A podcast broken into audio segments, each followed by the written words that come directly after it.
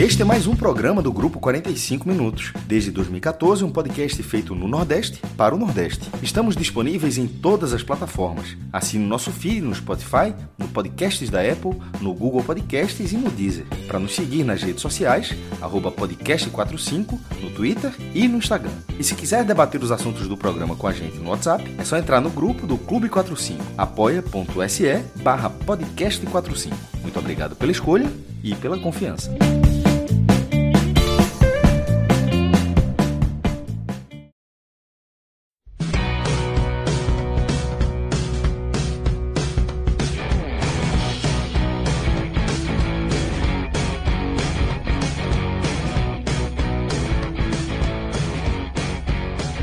Sejam todos bem-vindos e bem-vindas a mais um podcast Raiz, ou eu diria até mais do que um podcast Raiz, afinal, esse é um dos programas mais aguardados da temporada, o nosso tradicional e esperado audioguia, atualmente transformado em videoguia, e nesse caso da Série B do Campeonato Brasileiro, né, para o segundo turno da Série B, Série B que teve sua 19 rodada encerrada nessa quarta-feira e a partir daqui a gente vai desdobrar, né? colocar em, em detalhes analíticos, matemáticos, fazer projeções do que a gente viu até aqui.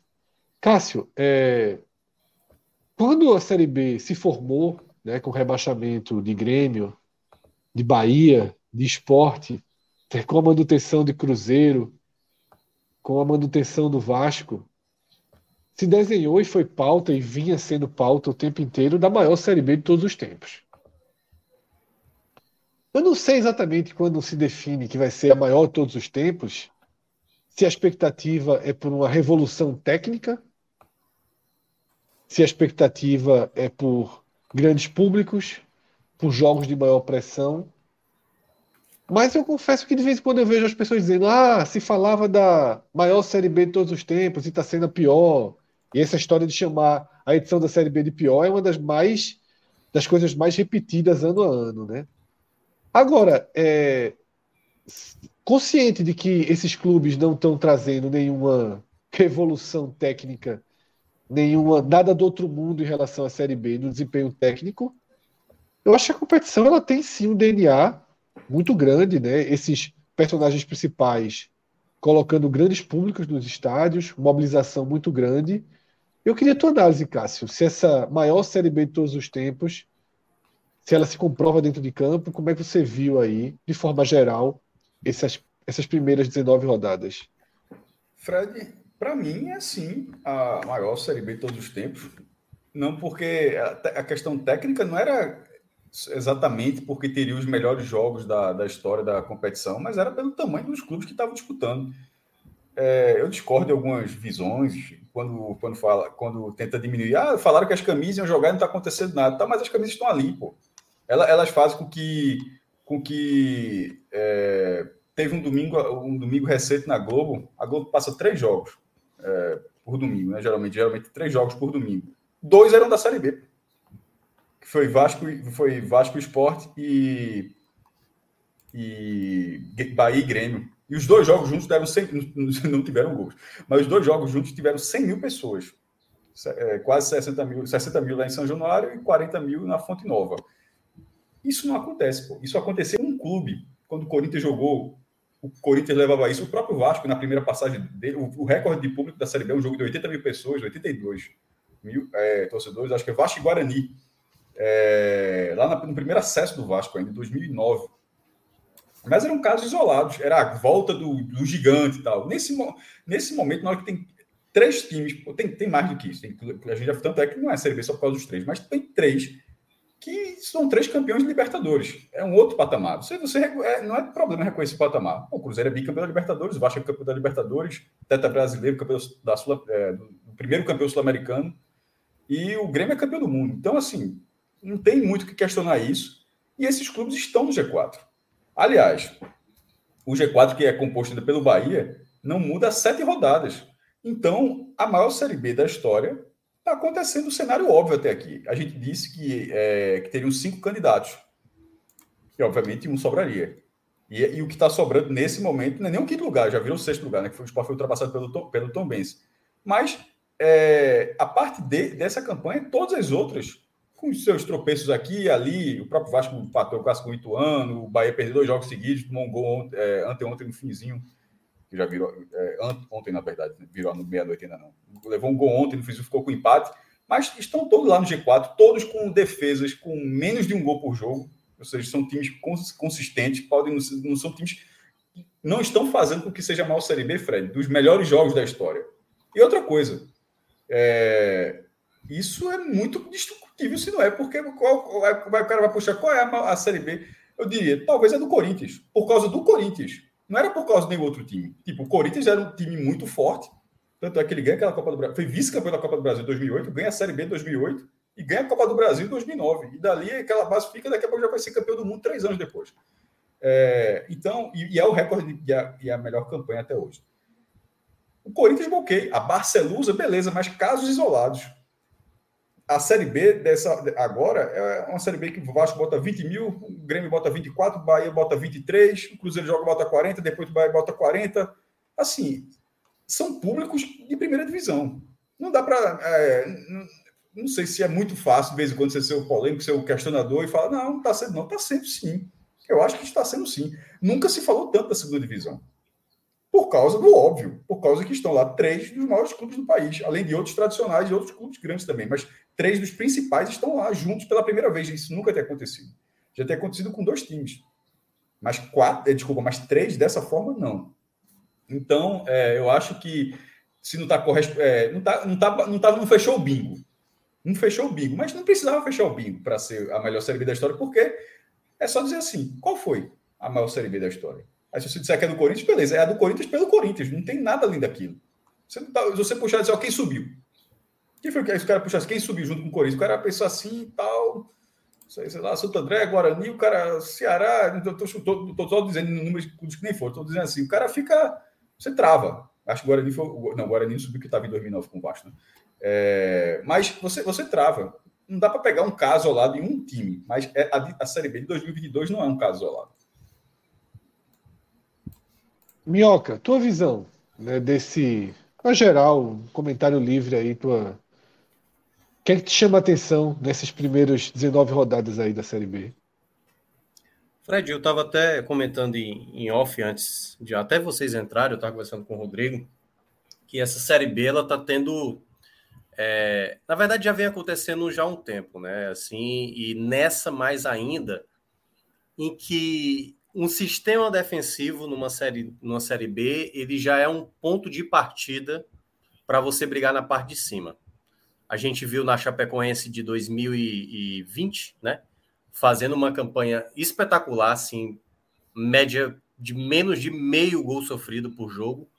E eu acho que na rodada passada, acho que foi no raiz da semana passada que eu tinha feito esse levantamento, né? De as melhores defesas com 17 jogos disputados, faltando duas rodadas, das oito, oito equipes que menos sofreram gol, cinco estavam nessa Série B de 2022.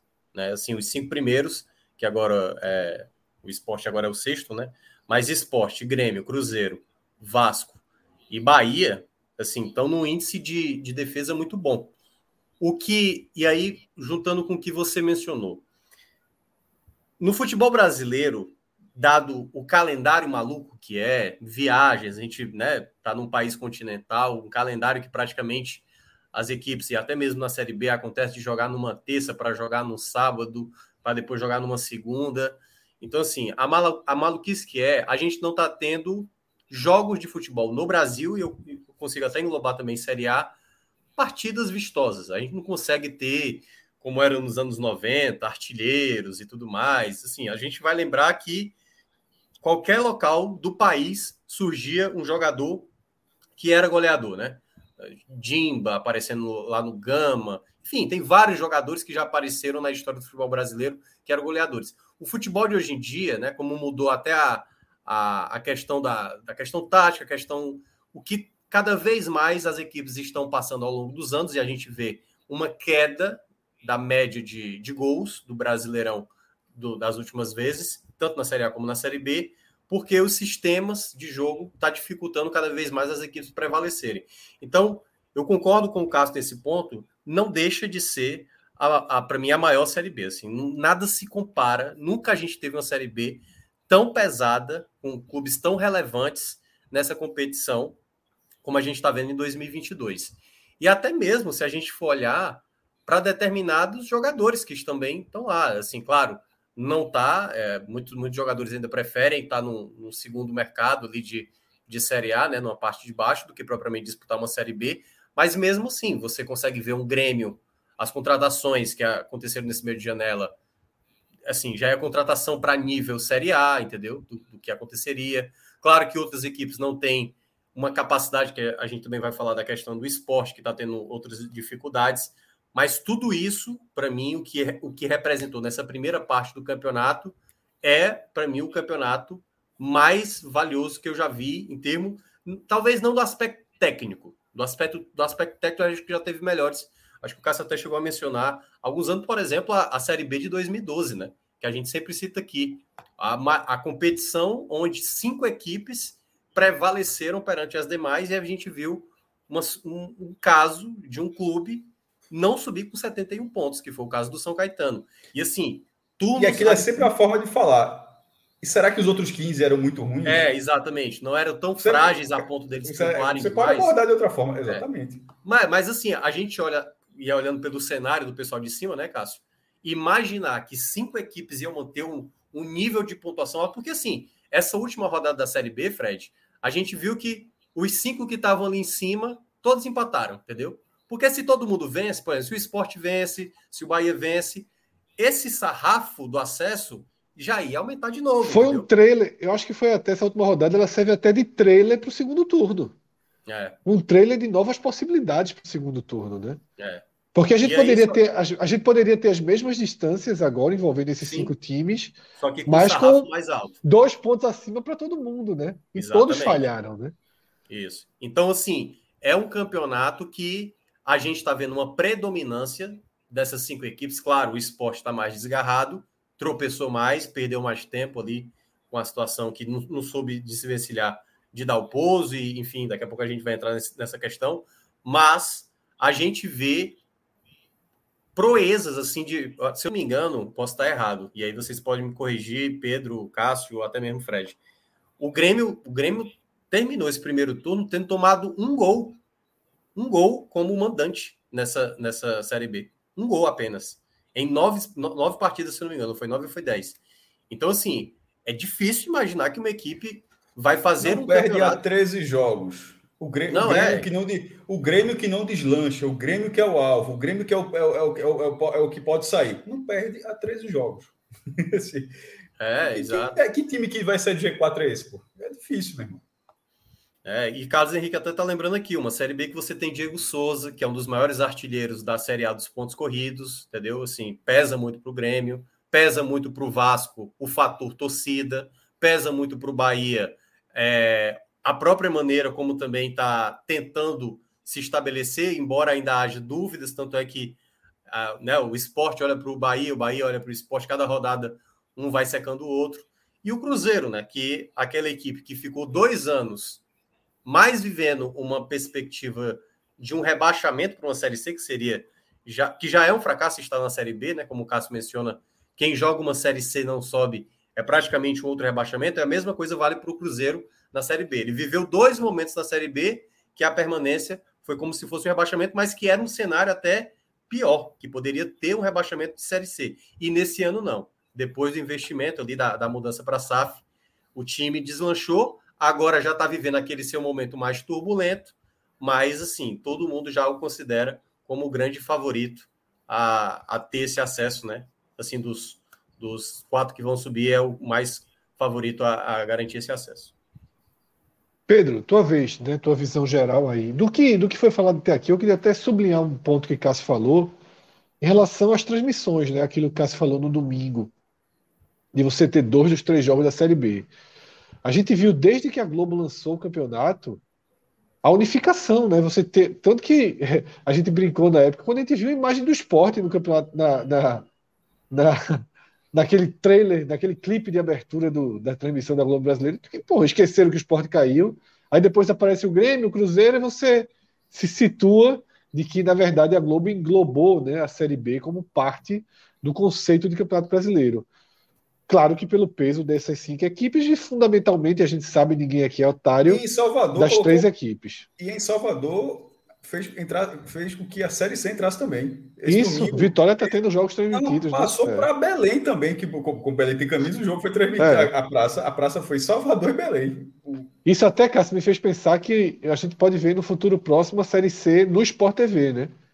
Eu acho que está caminhando para que isso aconteça. Mas, Pedro, tua visão dessa, dessa primeira metade aí do campeonato?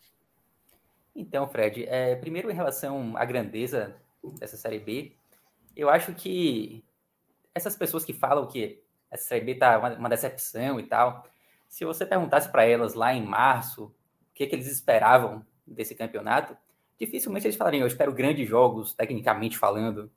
Eles falariam, oh, eu quero ver grandes equipes ali é, brigando numa Série B, não exatamente com grandes times, como já foram no passado, é, mas sim com grandes públicos e camisas, camisas fortes, né? É, se enfrentando. Então, eu, eu continuo achando que essa Série B, assim, é enorme.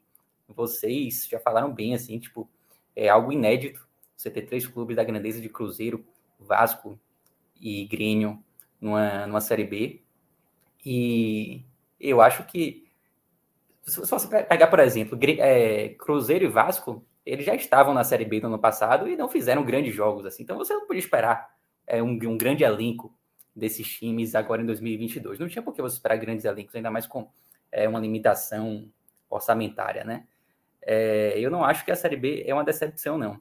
Eu acho que ela pode até perder a graça em algum momento mais para frente, se o G4 continuar se deslocando, se descolando muito em relação aos demais clubes. Aí ele pode até começar a ficar um campeonato um pouco mais, mais sem graça. A Minhoca lembrou bem 2012, né? Que você tinha uma disputa ali de times com pontuações altíssimas, é, que acabaram, na verdade, um time com pontuações altíssimas que não subiu, mas que ficou empatado ali com o primeiro dentro do G4, né? Que foi o Vitória com 71. É, então, eu acho que esse é o risco da Série B ficar um pouco mais sem graça, mas é algo que a gente só vai, só vai saber mais para frente. Certamente a gente vai discutir aqui muito hoje a tabela do campeonato. E eu acho que a gente ainda tem muito campeonato para dizer que, de fato, esse G4 vai continuar ali intacto e tal. Eu acho que tem muita água para rolar ainda. E o campeonato pode sim ainda ter muitas disputas interessantes em termos de tabela. Rodrigo, é, Pedro, ele preparou alguns números. Eu acho que aquele primeiro quadro dele, que é o que tem a pontuação de todos os anos, ele é interessante para que a gente para que a gente converse agora. Claro que quem está vendo em casa aí vai ter alguma dificuldade na leitura, né? Um número que aí está indo até 2014, então a gente tem outras partes. Tá, mas, Rodrigo, acho que é até melhor deixar como na tela a parte 2, né? Que é a parte mais. É, e tem até. recorte esse, aqui esse mais outro Esse é outro agora, quadro, Rodrigo. é outro, é, exatamente. O cinza. Acho, acho que para começar, esse aí fica até mais legal. É, esse sim, o cinza. Esse Pronto. mesmo aqui não tem os nomes dos times, mas tem as pontuações, né? Exatamente. Quadro, claro, eu... que quem tá, claro que quem está assistindo em casa, ou e principalmente quem está apenas ouvindo no formato podcast, né, vai dar quem está assistindo não consegue ler exatamente tudo, quem está ouvindo sequer tem a imagem, mas Pedro e a gente vai detalhar tudo que está aqui na tela, né, Pedro? Então dá uma geral do que é que a gente está vendo, né? Seja para quem não está conseguindo ali, quem está só assistindo no celular, está tendo que apertar os olhos, ou para quem só está escutando. Então, esse quadro aí, Fred, ele, ele traz primeiro as pontuações da 19 rodada, do final do, da virada do turno, né, de todas as edições da Série B de pontos corridos. E em seguida faz, traz uma média ali. Primeiro colocado, qual era a pontuação média do, do primeiro colocado em todas essas edições anteriores. É, a partir dessa comparação, dessa, dessa, dessa média que ele faz ali para cada posição, ele compara com a tabela atual, né, a tabela de 2022. Então, a gente pode ver ali na, na última barra, quem está quem tá assistindo o programa, está vendo ali uma última barrinha ali que varia do azul para o vermelho. é, quanto mais azul, é, mais acima da média daquela posição o time está. Pegando como exemplo ali o Cruzeiro, para ficar mais fácil de entender. O Cruzeiro hoje tem 42 pontos. Ele está quatro pontos acima da média histórica do primeiro lugar. Tipo, a gente tirou a média ali de todos os, os líderes da, da Série B desde 2006 e vimos que a média ali é de 38 pontos. Estou é, me esforçando aqui para ver também, porque tá, tá pequeno, mas vamos lá. Se eu, se eu falar alguma coisa errada aí, vocês me corrigem. Mas, beleza, né? É, e aí tem um negócio assim que me chama muita atenção nessa Série B, é, que é o momento ali em que os, os números da última barrinha começam a ficar vermelhos. É, a gente não chegou a falar aqui, aqui ainda, mas essa Série B, ela é, ela tá batendo recorde de empates, assim, né? Não, eu tinha essa sensação e eu ia trazer essa pergunta, porque minha sensação, sem colocar nada no papel, é que é uma Série B formada por empate, né? É. Acho que Isso. eu falei, acho e que aí... uns, uns, três programas do Raiz atrás, se não me engano. Mas pode continuar, Pedro. Uhum. Pois é, é um recorde de empates. É, e isso, consequentemente, reduz a quantidade de pontos que estão sendo distribuídos na tabela, né? Porque quando o time ganha, leva três pontos, e no empate é um ponto uhum. para cada um ali, né? Então tem um ponto que acaba ficando, ficando perdido. Até então, se a gente somar a pontuação de todas as equipes, ali do primeiro ao último, é, a pontuação total assim do campeonato mais baixa que a gente tinha era de 510 pontos, se eu não me engano, alguma coisa assim, no ano passado até. É, esse ano a gente está com 501, então tem nove pontos a menos, que é a menor pontuação da história. Isso resultante da, da quantidade de empates. É, mas eu acho que o mais importante é a gente analisar em que ponto da tabela esses, esses, esses pontos né, estão sendo perdidos. Porque, voltando ali aquela barrinha, aquela última barrinha azul e vermelha, a gente vê que no G4 não está tendo muito desperdício de ponto. Embora Vasco e Grêmio sejam das equipes que mais empatam no campeonato, eles meio que compensam isso perdendo pouco, né? Eles perdem muito pouco. Então eles não acabam não desperdiçando, não, tendo tanto ponto perdido. É, por isso que a barrinha deles está tá azul, né? O Bahia está um ponto acima da média histórica do terceiro colocado. O Grêmio também um ponto acima da média. Então, no G4, as equipes estão pontuando ali dentro de uma média. Não tem assim, embora a quantidade de empate seja grande, o G4 está seguindo uma média histórica, com exceção do Cruzeiro, que está um pouco acima da média do primeiro. Agora, do quinto para baixo, você vê que está todo mundo vermelhinho.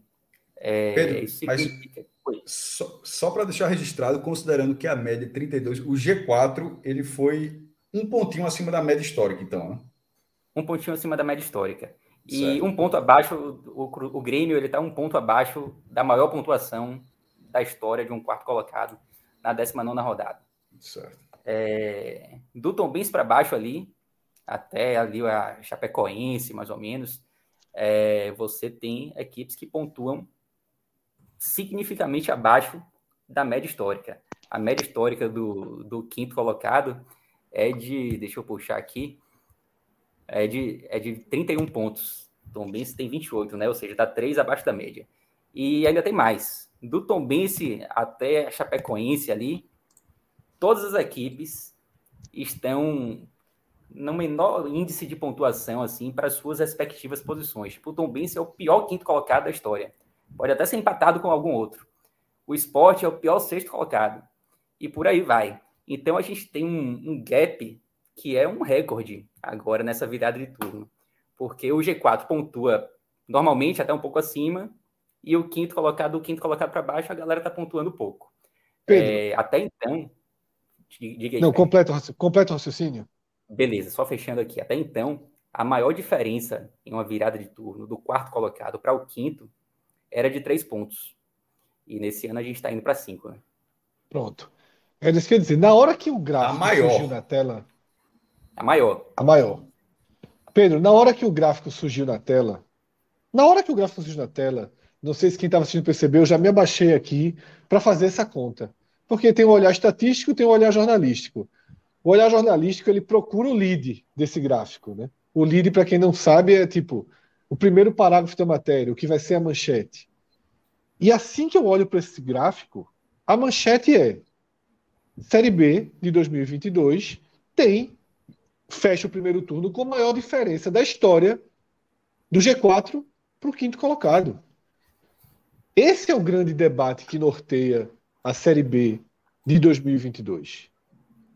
O primeiro turno acaba, acaba com um abismo, um pequeno abismo, né, que poderia ter sido maior se essa primeira, se essa 19 rodada tivesse resultados. É, talvez não, porque o esporte subiria né, também, mas depois que como o esporte abriu empatando, a gente ficou com a sensação de que isso poderia ser ainda maior. O esporte perde a quinta colocação, mas não há o distanciamento de Bahia, de Vasco, de Grêmio. E o Cruzeiro também nessa quarta-feira também não andou. Então, para mim, a leitura mais importante, a leitura de manchete dessa Série B é essa. Acho que até amanhã vale para que seja matéria do NR 45 de abertura também, porque essa é a análise fundamental, né, Minhoca, né, Cássio? Estamos diante do, da maior diferença de um quarto para um quinto colocado já registrado. Quem está entrando no blog já está vendo essa informação lá. já está lá. Porque eu tinha colocado cinco pontos. Veja, veja como é curioso. Estava no texto lá, eu tinha colocado cinco pontos, tratando como uma enorme vantagem. Só que eu, não tinha, enfim, não tinha ido no, no, na história para saber o tamanho dessa vantagem. Mas é como o Fred falou, numa leitura, no viés jornalístico. Se já é maior, é maior, é maior. Tá é, mas o que mais chama atenção, Castro, não é nem isso. Porque, porque Pedro destaca né, que a, a segunda maior é a de 2000, 2016, o 33 a 30. Só que se você descarta 2016, os outros anos é um ponto. Os outros anos é um ponto. Você passa ali o olhar e você não encontra dois pontos de diferença, pô. É um ponto zero, um ponto zero, um ponto zero, um ponto zero, um ponto zero, um ponto zero. Em 2016, três. Em 2000. E... E 22, 5. 2016 e 2021 também. Isso, 2021 também. 3. Dois anos com três, então. Dois anos com Mais três. Um. É, passado, eu nem, olhei, também... eu nem olhei para o passado. E 2009 é... também. Não, peraí, 2009. Vamos, vamos, resolver aqui, porque eu tô. Eu, eu não, 2009 não. 2000... Ah, 2000 também, 33 a 30. Perfeito. 2009, 2016, 2021. Três anos abriu três pontos. Todos os outros foi um ou zero. Tá? Eu acho que até vale depois, Minhoca, se você tiver fácil aí, saber uhum. se em 2009, 2016 e 2021 os quatro primeiros que viraram o turno subiram.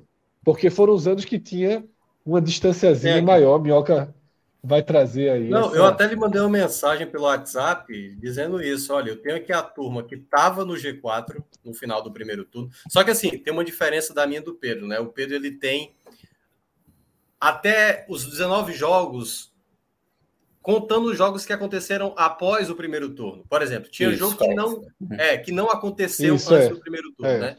E a minha planilha, por exemplo, essa de 2020, 2021, né, que ele falou que tem a diferença de três pontos, a minha tá, por exemplo, igual, porque acho que era o Curitiba que estava com o jogo a menos. A vitória que o Curitiba foi fazer depois, que foi lá no segundo turno, nesse caso dessa diferença de três, mas na minha tá zerada, né? A diferença do quarto para o quinto tá zerada.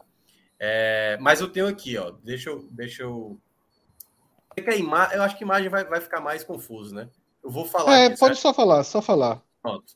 A gente teve, nesse período de Série B, de 2006 para cá, 20 equipes que estavam no G4 e não confirmaram acesso, e, obviamente, outras 20 equipes que estavam fora do G4 e que confirmaram claro esse acesso.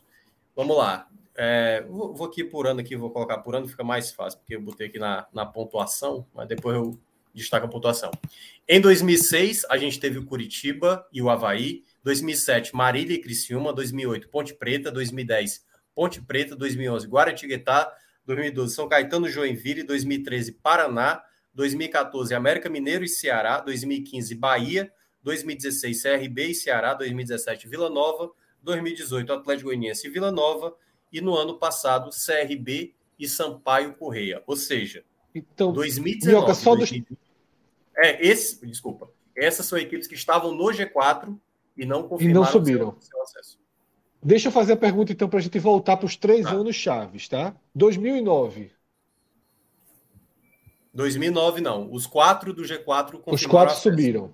Isso. Então, num dos anos que tinha três pontos, os quatro subiram. Isso. 2016. CRB e Ceará saíram do G4 e quem entrou foi Bahia e Havaí. Que estavam a quantos um pontos? Ano, Tem como foi um ano atípico. É, eu sei essa daí. Foi um ano bem, bem atípico, 2016. Bahia é... envolvido, né, jovem? Sabe decorado, né? pois é, o Bahia, o Bahia tinha 25 pontos Isso. na virada do turno, tá? É, ou seja, eram oito pontos de distância 8 pontos em relação ao Atlético Goianiense. E aí? E o Havaí mais ainda, né, Minhoca? Não, cara, o Havaí é a coisa mais surreal. Vocês estão reclamando que o esporte está tá praticamente fora, o torcedor do esporte está reclamando. O Havaí tinha 23 pontos no final do primeiro turno. É a maior recuperação de um turno para o outro, mas ele teve que fazer incríveis 43 pontos no retorno para garantir. Ponto, ponto é fácil, quer saber gol. Fez quantos gols agora? Veja aí. Se fizer 19, muito maneiro, não, Tem, não, tu tá só, lá. não, não, não, tô falando sério. Tu tem, tu tem o, dado de gol ou só não, de ponto? Os, deixa eu dar uma olhada aqui, de gols, né? É porque eu tô falando sério. 2016, ponto, ponto né? tanto, é, tanto é que o Sport tem mais pontos que gol. Pô. O Sport tem 27 pontos e 12 gols. Ponto eu arrumo, quero saber gol.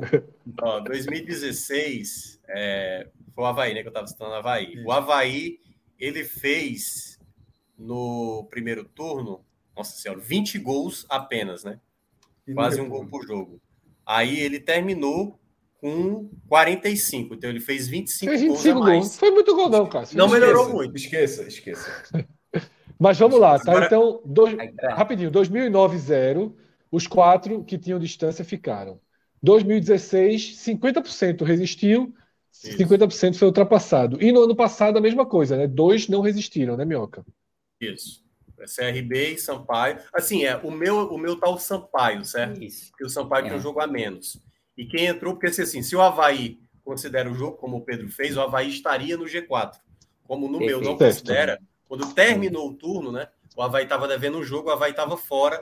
Aí o Havaí, nesse caso, ele foi um dos que conseguiu. Deixa eu ver aqui. Então, na conta de Pedro, seria só um ano passado, né? Só um, só um deles. Exatamente. É, exato, só o CRB. É.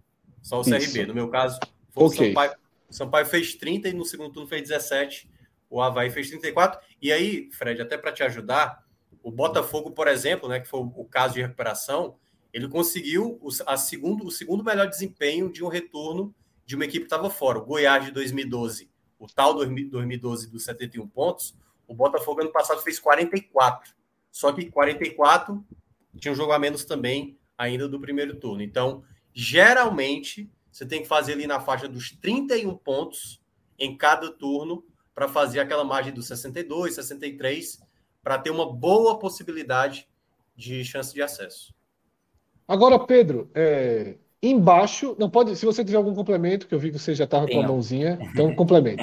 é, tenho sim. É, então, primeiro, a gente falou de 2016 e só repetindo aqui um pouquinho, de 2016 é um ano bem atípico em termos de recuperações, porque tem tanto o Bahia quanto o Havaí. E se a gente exclui 2016 da conta, é, a gente pode dizer que o, o time, do, entre os times que conseguiram acesso, é, o pior primeiro turno dentre esses, esses, times que subiram foi de 27 pontos. Então, é a pontuação do esporte, né? Se alguém que está abaixo do esporte de subir nesse ano, terá sido a maior recuperação, excluindo 2016. 2016 tem esses dois casos bem atípicos. E também complementando a informação Pedro, que Minhoca Pedro, trouxe... deixa, eu só, deixa eu só fazer uma correção. Teve um caso, eu até, até olhei aqui. O América, o América de Natal de 2006. Ele tinha 25 pontos no primeiro Perfeito, turno. bem lembrado. Exato. Pronto, uhum. América de Natal tinha 25 pontos e fez 36 uhum. no retorno. Então, só para só te ajudar. Isso, uhum. exatamente. Era perfeito. um time de basquete, América de Natal. Uhum. É, não tinha empate, não. É. Ganhava em casa. É, e o América, é, tava em 13 terceiro, né? Tá, assim, o Havaí estava em 15 quinto por posição ali, o Havaí também ainda foi mais. Só, só um parênteses, pessoal. Um parênteses. O bom aqui é porque não deixa passar nada, né? Tipo, o Pedro já ia, Exatamente. já ia esquecer um, já, opa, já temos aqui. Com certeza. É. Já tem o suporte. e você também, é, aquela informação que você trouxe dos Tripla checagem, é... tripla checagem não é, não é qualquer, não é qualquer é. tecnologia que oferece, não, viu? É verdade.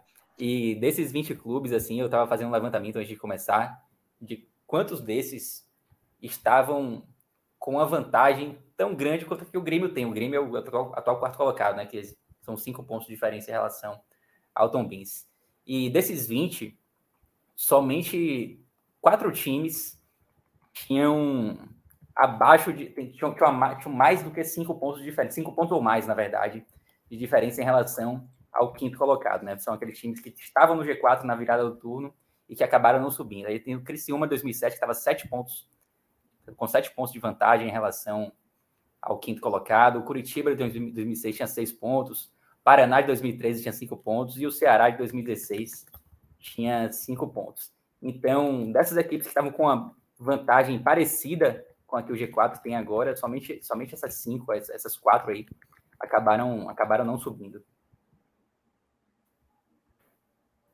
Então, é, os números claramente eles dão suporte à sensação geral de que o G4 de 2022 ele é um G4 que parece já embrulhado e com um lacinho para se consolidar.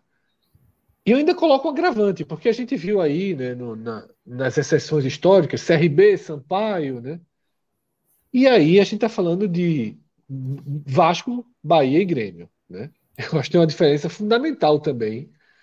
É, o perfil dos três clubes né, que integram o G4 e que ainda não subiram, porque naturalmente né, o Cruzeiro já subiu. A gente não vai nem colocar aqui em xeque essa campanha do Cruzeiro. Mas o trio formado por Vasco, Bahia e Cruzeiro, desculpa, Vasco, Bahia e Grêmio, ele tem a vantagem matemática e tem a vantagem do peso da camisa.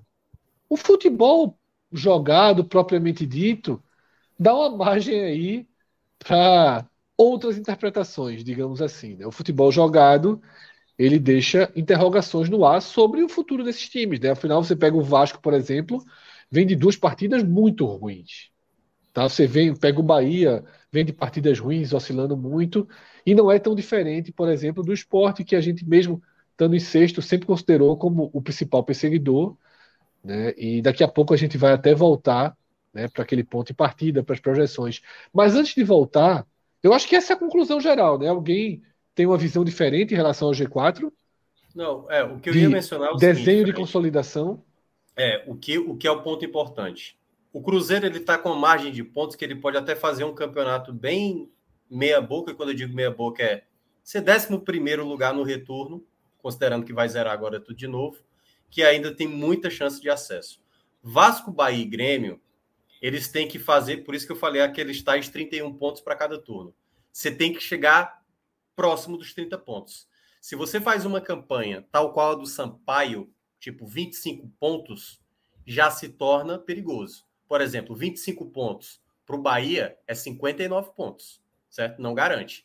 Então você precisa continuar com o ritmo de acesso. Embora, eu não diria embrulhado, certo? Esse, esse G4. Até porque, como a gente vai fazer essa análise, essas equipes que conseguiram, como o Pedro estava mencionando, o caso do Criciúma, o caso do Ceará, todas essas equipes tinham pontuação de 35, 34. O que, que aconteceu? um desempenho tão ruim no retorno que era de uma equipe que era do meio para baixo da tabela. Elas vão ter que manter um ritmo de um sexto lugar, de um quinto lugar, de um quarto lugar para manter essa pontuação de acesso. Claro que a depender dos perseguidores, que aí esses perseguidores, também esse esporte, mas basicamente o esporte que a gente está mencionando, mas qualquer outro, se quiser fazer esse patamar, ele vai ter que elevar a um sarrafo de 35 pontos, 36 pontos no retorno. Só dessa forma a gente vai conseguir ver uma mudança de panorama do G4 que está desenhado hoje. Então é bom só ressaltar esse ponto, porque já aconteceu, tanto é que eu falei, né? 20 vezes Isso. Mudança de equipes que estavam nesse G4. Faz parte, veja só. Campeon... É. O campeonato de 38 rodadas ele é feito de oscilações. É. E muitas vezes o que define o acesso é como você lida e enfrenta essas oscilações. Porque oscilação Todo mundo tem. O Cruzeiro está tendo. Né? Eu lembro aquele Fortaleza, né? o grande Fortaleza que subiu, de Sene. Ele teve momentos de oscilação. Nem por isso ele deixou de ser campeão. Mas ele teve momentos de oscilação. Como você lida com essa oscilação é um, uma chave importante aí para entender. Agora, antes da gente passar para as nossas projeções, né, a gente tem outros gráficos. Eu queria voltar para aquele gráfico para a gente fazer uma leitura sobre o rebaixamento, tá? Porque se em cima a gente tem uma distorção histórica, embaixo a gente está vivendo a regra de ouro, né? A gente está dentro da mais completa normalidade de uma disputa pela permanência. É isso, Pedro? É isso. É essa, essa discrepância em relação à média, ela vai até ali a Chapecoense, mais ou menos, né? Mas daí para baixo está todo mundo mais ou menos dentro do, da pontuação esperada em cada posição. Por exemplo, o CSA, que hoje é o 17, está ali com 20 pontos, que é exatamente a média de um time que ocupa que ocupa essa posição, né, historicamente, na Série B. O Náutico está um pontinho abaixo. É, se ele estivesse seguindo a média, estaria com 19, né? O próprio Vila Nova, que já começa a descolar um pouquinho é, dos demais, que tem 14 pontos, o Guarani, que é o vice-lanterna, já tem 18, mas o Vila Nova está um ponto acima da média histórica do Lanterna. Normalmente a gente tem sempre um. Nem sempre, né? Mas muitas vezes a gente tem um Lanterna que destoa, que não ganha de ninguém ou ganha muito pouco. E o Vila Nova não é exatamente esse time, embora já comece ali a, a descolar de forma até perigosa. Acho que certamente a gente vai falar um pouquinho da situação de cada time e o Vila Nova já, já começa a se deslocar perigosamente. Mas no mais ali, é, do 19 para cima, tá todo mundo mais ou menos dentro da, da média. Minhoca, temos é. análises é. de quem saiu e quem ficou, quem conseguiu escapar e quem foi, quem foi sentenciado. E depois, se você já tiver, você vai falar de todo o Z4. Uhum. Se quiser sublinhar aí também o Lanterna, se tiver como fazer esse recorte, depois é, é acho que seria válido, né? Para a gente. Inclusive, pode ser até o primeiro passo quando a gente for lá para pro, pro, tier list, né? Sim. E o Vila Nova já é, um, já é o Cruzeiro, né? Se a gente já pode subir um e derrubar é. outro, mas isso é um tema para daqui a pouco. Traz aí o balanço né, de mudanças no Z4 aí ao longo dos anos? Vamos lá. A gente teve 25 clubes, certo? Que estavam fora do Z4 e foram rebaixados, e equipes, 25 equipes que estavam no Z4 então, e conseguiram escapar. Intervenção jornalística é mais comum ter mudanças embaixo do que em cima. Pouco, que mas é. É. E aí, até começando pela essa questão do Lanterna, a gente teve um caso pior, né? Uma situação pior que está de Vila Nova, que foi do Brasiliense de 2008, tinha 13 pontos apenas, mas fez incríveis 34 pontos no retorno. E aí, meu amigo, fez campanha de acesso, né, praticamente, para se livrar dessa situação. O que indica que o Vila Novas, Fred, tem que fazer uma campanha tal qual um Bahia, tal qual um Vasco, para garantir a sua permanência. Aqui no caso ele fez até 47, uma pontuação de cima. Tem um caso curioso, esse aqui eu, eu sempre gosto de lembrar para o Cássio, que é do Icasa de 2011, né? O Icasa fez, ele estava fora do Z4, tinha 25 pontos, fez 22, 47 pontos, meu amigo. 47 pontos, está todo mundo feliz. E conseguiu ser rebaixado aquele ano. Assim, é o Icasa tem duas situações. Caiu com 47 e não subiu na fuleiragem. Ah, é, naquele, tá aquele ano do quinto colocado, tá, tá, do Figueirense. É, são, duas, são duas participações do Série B, é. assim, bizarras. E aí a gente tem o caso do Paulista, que foi a única equipe. Essa aqui é curiosa. O Paulista ele estava fora do Z4, ele terminou com 22 pontos em 2007 e fez até mais pontos no retorno, fez 23, terminou com 45 e mesmo assim caiu porque também naquele ano de 2007 a gente teve um caso, deixa eu dar até uma olhada aqui, foi do Santo André. Santo André fez muitos pontos e conseguiu escapar, ele estava no Z4 e conseguiu escapar. Então, assim, é mais comum, Fred, e até mesmo por conta da pontuação que está hoje, né, na Série B, ter ali uma trocação. E lembra do ano passado, o Remo, que a gente até colocou, não, o Remo tem até uma tabela chata, mas tudo indica que vai se manter. E o Remo praticamente foi se enrolando, se enrolando, e conseguiu a proeza de ser rebaixado. Quando... De Eduardo Batista. Minhoca, deu outra... Minhoca travou um pouquinho, conseguiu a proeza é, de ser rebaixado. Não, é, era só para citar o caso do Remo do ano passado, que é muita gente, a gente mesmo no nosso, acho no nosso último, né, quando a gente faltava ali 10 rodadas, dizia que o Remo, mesmo não jogando bem, ia conseguir escapar e ele conseguiu uma sequência péssima no final e foi rebaixado. Com o Eduardo Batista, né, que é um dos nomes aí Eduardo que Batista, pode. Foi cogitado para assumir o Náutico e pode assumir o esporte. É, então, esse é o desenho, tá? A gente trouxe aí a matemática da disputa pela Série A e da disputa pela permanência na Série B. Pedro tem outros gráficos. A gente pode ir passando por alguns, né, Pedro? Só para ir situando e você fazer uma explicação geral. É... Vamos para esse daí, pode, pode... média de empates e vitórias na Série B. Isso. É, esse aí ele explica um pouco aquilo que a gente estava falando lá no início, né? A quantidade de empates dessa edição. É, aquela linhazinha pontilhada ali, cinza, indica a média histórica de empates na Série B. 26% dos jogos de Série B desde lá de 2006, é, pegando todo o período dos pontos corridos, terminam empatados. Esse ano, esse número está em 37 já, né? Tá meio difícil de ver aqui, mas acho que é 37. Bem acima, bem, bem acima bem do pontilhadinho dele, né? Bem assim. O empate está tá tomando lugar tanto do mandante quanto do visitante. Você vê que o mandante, que é a linha azul, está abaixo da média histórica, tipo 43% dos mandantes dos jogos estão terminando com. E o visitante também abaixo, né? E o visitante também um pouquinho abaixo, né? É, isso explica um pouquinho aquilo que a gente estava falando no início, né? Muitos empates e, consequentemente, uma pontuação menor no somatório ali de todas as equipes.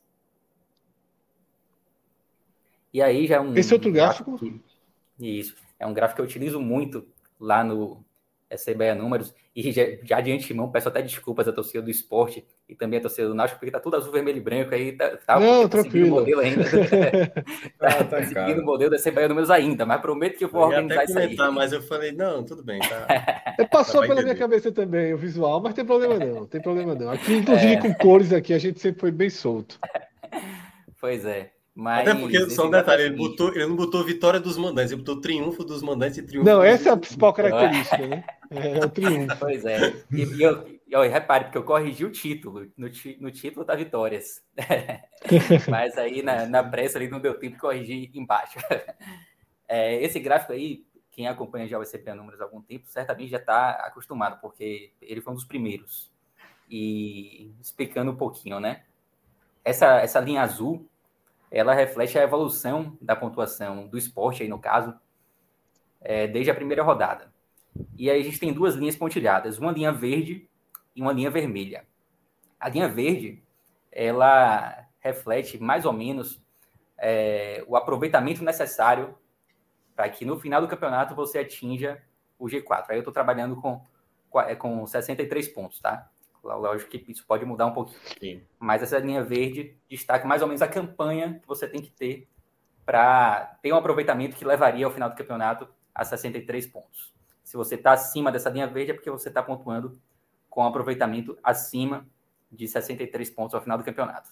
E a linha verde é a mesma coisa, só que baseada na zona de rebaixamento, né? Aí, linha vermelha, no caso.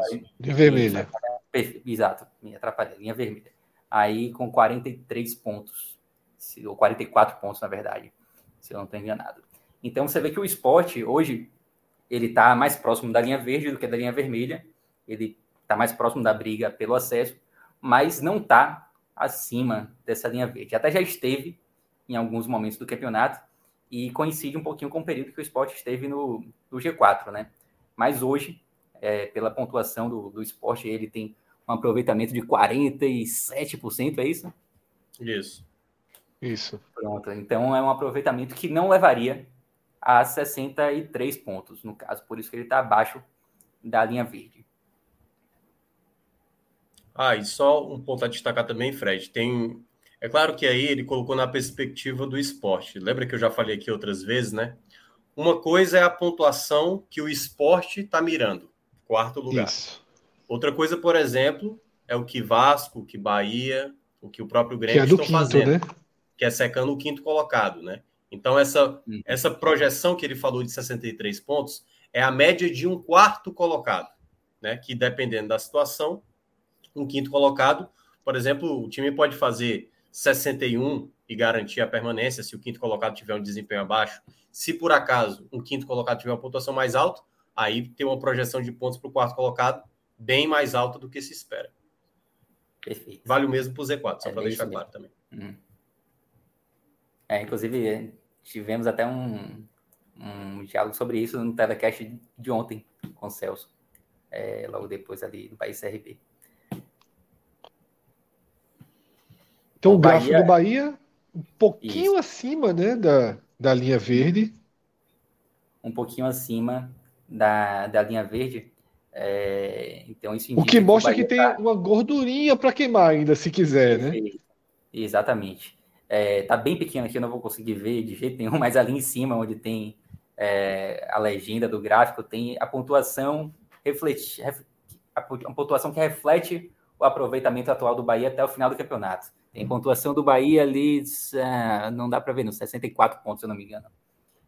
É, e isso quer dizer que se o Bahia man, man, conseguir manter esse mesmo aproveitamento que teve até aqui, até o final do campeonato, ele chega acima dos 63 pontos, uma pontuação que. É 68, viu, Pedro? Uma... Só para te ajudar. 68, a projeção né? é 68 Maravilha. pontos, isso. Isso. Uhum. Maravilha, valeu, Mioca. E aí e o Náutico, né? Abaixo da linha crítica, né? Abaixo da linha crítica, perfeito. Então, isso indica que pela, pelo aproveitamento atual do Náutico, se ele continuar com esse aproveitamento, ele vai chegar ao final do campeonato abaixo de uma pontuação ali que seja suficiente para se manter na Série B. Então ele precisa é, levar esse gráfico, na verdade, ele, ele, é bem interessante para visualmente você entender a distância que você está do seu é. do seu objetivo, né? Porque Isso, é uma leitura. A leitura é muito simples, é muito tá é muito imediata, mas ela consegue dimensionar um pouco o distanciamento. Né? Só, para ajudar também o pessoal um pouco na, no entendimento dessa projeção, ele está pegando o aproveitamento atual e aquela coisa, se a equipe repetir o mesmo aproveitamento no retorno, vai terminar com essa pontuação. Então, basicamente, é dobrar os pontos. Por exemplo, o Náutico, que está aparecendo aí com 18 pontos, se ele repetir o mesmo aproveitamento, ele termina com 36. O Bahia, que é o caso passado, que termina o primeiro turno com 34, dobrando, daria os tais 68 pontos. Então, para você mudar o seu patamar, você precisa melhorar o seu aproveitamento para garantir o acesso. E no caso, o Bahia tem que manter esse aproveitamento para também manter né, a pontuação do acesso. Exatamente. Então eu acho que esses gráficos aí já dão um sinal, né? Eles, eles facilitam a... um pouco a leitura. Fala, Cássio. Não, qual a vantagem em recorde? Se a gente nunca tem tido a vantagem de cinco pontos, os concorrentes são os piores até hoje, de quem está fora do G4, naturalmente. É... O... vamos supor que o Grêmio não baixe o sarrafo, o Grêmio refaça, o Grêmio refaça o quarto lugar. Refaça a campanha, mas ele refazer a campanha não garante o acesso, tá? Ele, só, mas só, só, ele refaz a campanha. Para o quinto lugar passar, no caso do Tom Bense, hoje, tem que fazer 38 pontos, pô. Assim, é, é, é, é muito ponto, pra, é, é, é, muito boa a campanha, pô. Aí sempre fala assim, tem que fazer 38 pontos. Um time que tem uma média, uma média dessa é um time que fez 76 pontos no campeonato. É campanha de campeão bom. Ou seja, resumindo, se o, se o G4 não, não baixar um centímetro do sarrafo, o perseguidor. Não sobe. O, per, o perseguidor, o principal, o principal perseguidor hoje, que obviamente sempre vai ser o quinto lugar, o quinto lugar hoje é o Tom Benz, ele tem que fazer uma eu campanha. Discordo. Eu, não acho que, eu não acho que seja. Não, não porra. Porra, Fred, não, é, não tem como discordar. Então, eu, eu, até porque, eu, até porque eu, falei numericamente, pô.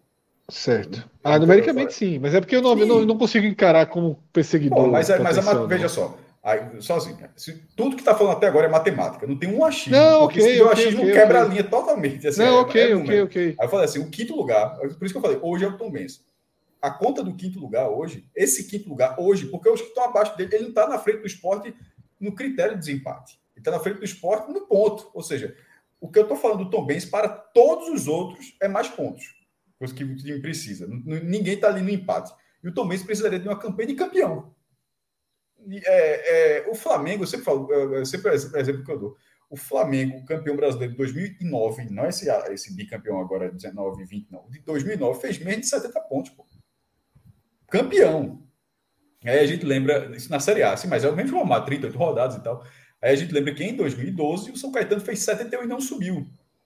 E esse agora teria que ser 70 é, uma, ele, ele, faria, é, no caso, para igualar o Grêmio. Eu estou falando 38. Não estou dizendo que o, que o, que o Tom Benz 38 pontos, 38 pontos do primeiro turno, não. Eu estou querendo dizer ele que ele teria que fazer uma campanha. 66, no caso. Isso, é, exatamente. Eu estou dizendo que ele faria um, um, segundo turno de um time que geralmente ganha campeonato.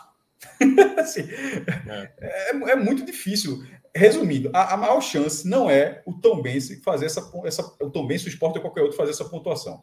é alguém do G4 patinar. Isso, Porque lógico. se o, se o nível for é. mantido e o, e o, e o, e que tem que acelerar, não vai acelerar isso. Não tem como Não acelerar. vai ter, não vai ter, não vai ter, Deixa- não vai ter. deixa eu O- trazer o, o jogo, o jogo existe, o jogo está aberto, mas o jogo está aberto pelas oscilações. Não pela expectativa de um super desempenho de alguém vindo de baixo, como já teve Botafogo, como já teve Santa Cruz em anos recentes, né? É, era isso que eu ia Ou citar. aquele Em Havaí que a gente citou. Em 2015, Pedro e a torcida do Bahia de lembrar, aconteceu essa situação com Bahia e Santa Cruz, né? Teve uma questão Bahia e Pernambuco aí, em que o Santa Cruz estava com 20, 25, acho que foi 25 pontos. Mais três rodadas, o Santa Cruz ganhava o campeonato. 28. O Santa Cruz, ou seja, o Santa Cruz Ah. fez exatamente o que eu disse. O Santa Cruz fez campanha de campeão. 39 Exatamente. pontos, exatamente, 39 pontos. Mas E o Bahia- ganhava e a- E aquela coisa, Cássio, isso aí que você citou é, tem que acontecer os dois movimentos. O- Aquele que está atrás somar um, um ótimo aproveitamento e aquele que está em cima cair de rendimento. Porque o Bahia, naquele ano, fez 25. Como eu falei, 25 é uma campanha média ali, de você ficar na, na metade da tabela. Se você junta com os 34 hoje do Bahia, dá 59. 59 não te dá uma garantia de que o acesso vai acontecer. Você precisa continuar secando essas equipes da parte de baixo. Mas geralmente, e aí é que tá, né, Fred? Eu acho que a grande questão de 2022 é: são quatro clubes. Porque, assim, se você fosse imaginar o Botafogo do ano passado, né? O Botafogo do ano passado, ele estava numa situação ruim e consegue o sprint. O Goiás consegue o sprint. É, o Atlético Paranaense 2012 consegue. São equipes que têm um laço. Por exemplo, se tivesse um Cruzeiro, um Grêmio, um Vasco, numa situação de sétimo colocado, oitavo colocado, a gente ainda pudesse estar falando, pode acontecer essa reviravolta. E eu acho que das equipes que ainda restam, só o esporte tem isso. Só que aí é onde está. A gente está pegando a estatística com o peso histórico do esporte para considerar essa possibilidade. Porque quando a gente entra a fundo de quem é o esporte, de como está o esporte, aí é que gera dúvida se o esporte vai conseguir. Isso, exatamente. Eu, é, eu diria o seguinte, Mioca. Eu diria o seguinte sobre essa possibilidade. É, até já falei rapidinho sobre isso aqui. Futebol jogado, futebol jogado, Vasco, Bahia e Grêmio se colocam vulneráveis. O futebol jogado. Às vezes perdem pontos que ninguém imagina, às vezes ganham pontos onde não se imagina, e assim vão fazendo campeonato. Mas, mesmo com esse futebol jogado questionável, eles têm uma campanha sólida, independentemente do, do hiato que a gente mostrou de cinco pontos para Tom Benz e de seis pontos para o esporte, independentemente desse ato, as campanhas são campanhas que tradicionalmente colocariam esses clubes no G4. Existem sinais muito claros, curvas de queda, de que um desses três times vai perder fôlego? Para mim, não existe. Para mim, não existe. Pelo contrário, o Grêmio se reforça, tá?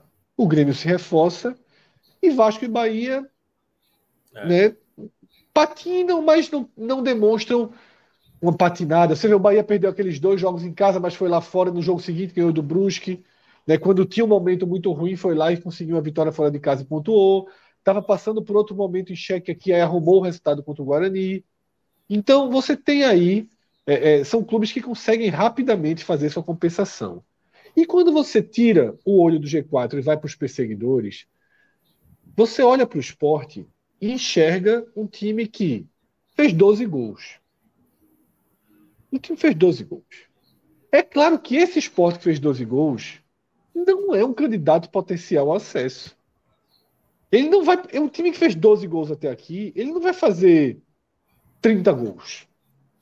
Ele vai ter que sair fazendo de 0 a 0 e 1 a 0, de 0 a 0 e 1 a 0 tentando as vitórias. Mas por que a gente deixa uma porta aberta?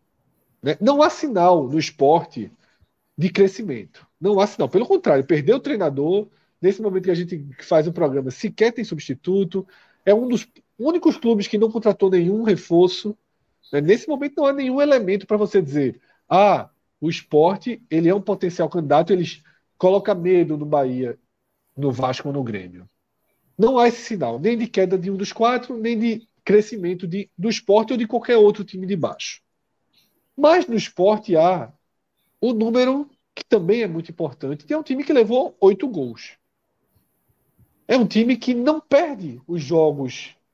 Os jogos, de momento algum, saem do controle do esporte. Ele fez 19 partidas, poderia ter pontuado nas 19.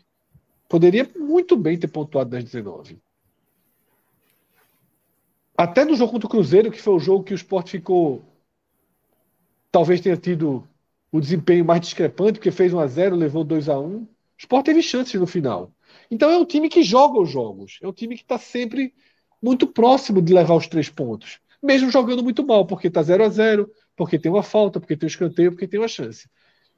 Essa defesa do esporte, ela faz com que a gente tenha uma obrigação é, é, meio resguardada de manter o time vivo no campeonato. Vai além da camisa. Vai além da camisa. Eu acho que pesa a camisa, mas pesa para mim fundamentalmente o sistema defensivo. Porque sexta-feira pode perder, mas também pode vencer o jogo. Né? Então, assim, é, não tem aquele jogo que você diz, ah, esse time é muito fraco, esse time vai perder muitas partidas. Não, o esporte tende a fazer ali uma campanha de igual para um pouco melhor se os reforços chegarem. Se o novo. Aí começam os CIS. Só que não tem si até aqui. Fazia muito sentido para mim defender essa tese quatro semanas atrás, quando eu tinha certeza que nessa semana o esporte já estaria, já jogaria contra o Sampaio com outro ataque. Com outro, pelo menos dois novos atacantes jogando de titular. E vai jogar com o mesmo time que jogou no primeiro turno. Né? Então não há, não há é, é, sinal algum de evolução ou de recuperação. Enquanto você tem o Vasco reforçado, o Bahia reforçou, mas perdeu, né? trouxe dois jogadores, perdeu um. Né? Vamos ver como vai ser a balança de desempenho né? desses, dessa mudança no ataque. Mas eu acho que esse é o desenho. Tá? Não sei se alguém quer acrescentar alguma coisa ou se a gente já pode ir para a nossa análise do que a gente projetou antes da primeira partida. Né? Vamos ver aí. Só, só rapidinho. É, Fala, Pedro. Só, só para exemplificar assim, o quão difícil à vontade. é se aproximar do, do G4. Eu vou pegar o exemplo do Tom Bense, não por ele ser o quinto, mas por ele estar tá fazendo uma campanha de recuperação. O Tom Bense, na, na oitava rodada, era o lanterna dessa Série B, tá? Ele estava a oito pontos do G4. É, de lá para cá, o Tom Bense tem feito uma campanha de campeão, dá para dizer assim. O aproveitamento do Tom Bense da nona rodada para cá é excelente. Tanto é que saiu da lanterna para a quinta posição, né? Nesse período, ele abriu 14 pontos para o lanterna. Tipo, com uma facilidade absurda. Mas se você pegar a diferença dele para o G4, na oitava rodada era de 8 pontos. Agora de 5, caiu 3 só. Tipo, pro Lanterna foi uma facilidade para abrir, mas para chegar no G4 é muito mais difícil, porque esses times pontuam também, né? Pontuam bem acima da, da média dos demais. Então, é difícil você conseguir se aproximar muito do G4 por conta disso. Então, vamos voltar alguns meses no tempo e ver, colocar na tela as nossas previsões né, para a Série B, porque é hora de consertar, tá? Teremos aí uma chance de fazer ajustes no caminho, tá? Esse foi o gráfico final do nosso videoguia. A gente colocou numa faixa de vai subir apenas o Grêmio. O que é o vai subir? É assim, ó, certeza absoluta de que esse time joga a Série A em 2023. Só o Grêmio. Quatro times a gente colocou com chance real de acesso: Cruzeiro, Vasco, Bahia e Esporte. Criamos uma linha que era uma linha amarela e nela estava escrito: não duvide, pode chegar. Brusque, Náutico, Ituano, Guarani, CSA e CRB. O Ituano, muito no embalo ali do Campeonato Paulista, né? O Guarani também tinha feito Campeonato Paulista interessante. O nem sobe nem cai. A gente colocou Operário e Londrina. E a luta pela permanência, né? Tem alguns elementos que fazem a campanha bem acima, mas eu acho que tem um ponto interessante do que a gente apontou na luta pela permanência, que a gente colocou um espectro muito grande de times. Né? A gente colocou ali sete times envolvidos nessa disputa. Né? Sampaio, Ponte, Criciúma, Novo Horizontino, Vila Nova, Chapecoense e Tombense. Então eu abro com a seguinte pergunta: o nosso maior erro é, é o Tombense, né? É o maior Nossa, erro. Até a oitava rodada estava né? sendo uma garantia. Né? Mas até eu vi que eu teve uma pergunta, né? Quanto, é, o Luciano Aldo perguntou quantos pontos o Tom Benz tirou do, do esporte da nona roda para cá? 10 pontos de vantagem. O esporte somou 12 pontos nas últimas 11 rodadas, Tom Benz somou 22. Tirou praticamente o dobro, né? Quase, quase o dobro aí. O outro não faz gol, pô. O Sport, veja só, o Sport tem 9 empates, 7 em 0 a 0 pô. É ridículo. Assim, é, isso é o que mais pesa, é o que mais pesa contra. Veja, a gente está falando aqui da maior diferença. Essa, essa maior diferença, ela, ela foi claro que os times tropeçaram. Eu até falei com o Caio que me colocou da última vez que desses sete empates em 0 a 0 minhoca. Veja só, eu, eu disse assim: foram sete, tá? Só pega três. Três, três desses empates 0 a 0 de quase todo o esporte não teve chance de sofrer gol, mas simplesmente não conseguiu fazer. Botava um golzinho em cada jogo desse jogo. Foi o exemplo que eu dei. Para terminar o primeiro turno com 15 gols. Continuaria sendo um ataque horroroso mas teria, é, tá com, teria 33 pontos. Estaria hoje, só para estaria tá é, empatado, né? Não estaria na frente do Grêmio pelo número de vitórias, porque teria é. nove vitórias e o Grêmio teria oito. Veja só, um golzinho, um golzinho contra o Brusque, um contra o Operário e um contra o Vila Nova. Assim, ve, ve, é, veja como condenou o que o Fred falou aí, negócio do ataque, como condenou a campanha. Então a gente está falando desse cálculo, esse cálculo aí, é, essa chance de acesso do esporte bateu o sistema defensivo, mas assim, o sistema ofensivo ele foi pior do que, do que, do que se imaginava. Então, assim, é...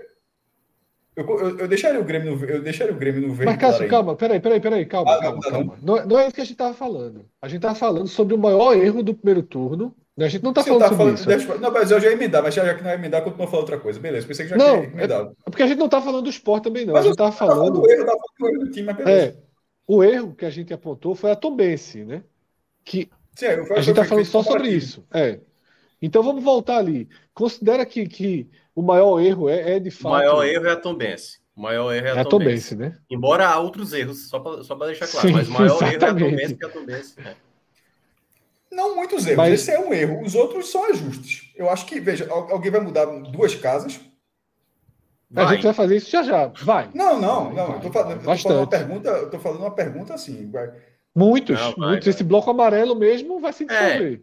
É, é porque, assim, só, só para deixar Sim, claro, né? Não, quando, quando a gente fez essa, enfim, essa escala, né? Esse power rank aqui da, das equipes na Série B, esse G5 a gente desenhou e, e ele se comprovou. Assim, foi o que de fato aconteceu. Isso, a única coisa que é. não se, se revelou com certeza foi o Grêmio não ser a garantia Isso. de que ia ser o acesso. Eu acho né? que o nosso G5 está muito bem feito. Isso, exatamente. Tirando Mas trocando o Grêmio para o Cruzeiro. É, Quando a gente foi fazer os demais. Até porque, tinha... rapidinho, Minhoca, a gente colocou o esporte muito pelo embalo do que o esporte sempre fez. Sim. A gente ficou na dúvida do esporte. Lembra que a gente ficou, o esporte é amarelo ou é verde? É, a gente exato. ficou ali. E eu lembro, Fred, que a gente também nos outros, a gente falava assim: não, vamos colocar o Guarani, porque o Guarani ano passado quase subiu, pô. É, Vamos colocar isso. o Ituano, que é uma equipe paulista, fez um bom. Tinha bom feito um bom estadual, né? paulista, né? é. tem os alagoanos, entendeu? Então, assim, teve alguns que a gente cometeu, mas a gente teve dúvidas ali para colocar, de uma certa maneira. Assim, Novo Horizontino, por exemplo. Novo Horizontino isso. teve hora que bateu ali na, na parte de cima da tabela e o Novo Horizontino fez uma campanha horrível de, de, de campeonato paulista, entendeu? E Nem aí, vencia. Nem vencia. Não, nem vencia, exatamente. Foi eliminado é, é, na Copa do Brasil e tal. Então, assim, algumas situações mudaram, porque esse meio do, ali do sexto para baixo foi a grande dificuldade para a gente alocar as equipes. Então vamos ao trabalho. Vamos reconstruir esse, essas projeções, tá?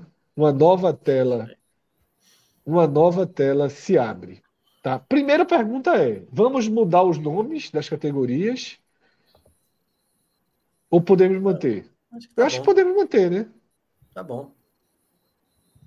É, talvez o então, Vila Nova numa, na categoria nova ali, mas eu acho que é cedo ainda. É, exatamente. Quer dizer, Cruzeiro e Vila Nova, eles talvez integrem duas categorias, né? Não, Novas, subir, que é o já subiu não. e é, já caiu. Subir, mas... É, já vai, vai subir já é isso, pô. Vai subir já é isso. Isso, então, é. vai subir já é isso. O Cruzeiro, eu, obviamente. Não, o Vila Nova está pode... lascado, mas não está não tá morto, não. Eu é, não está enterrado. Vila Nova, eu, eu, Vila não colocaria Nova... uma categoria, uma categoria mas, nova, Tirou Vamos ponto lá. de 12 times, Cássio.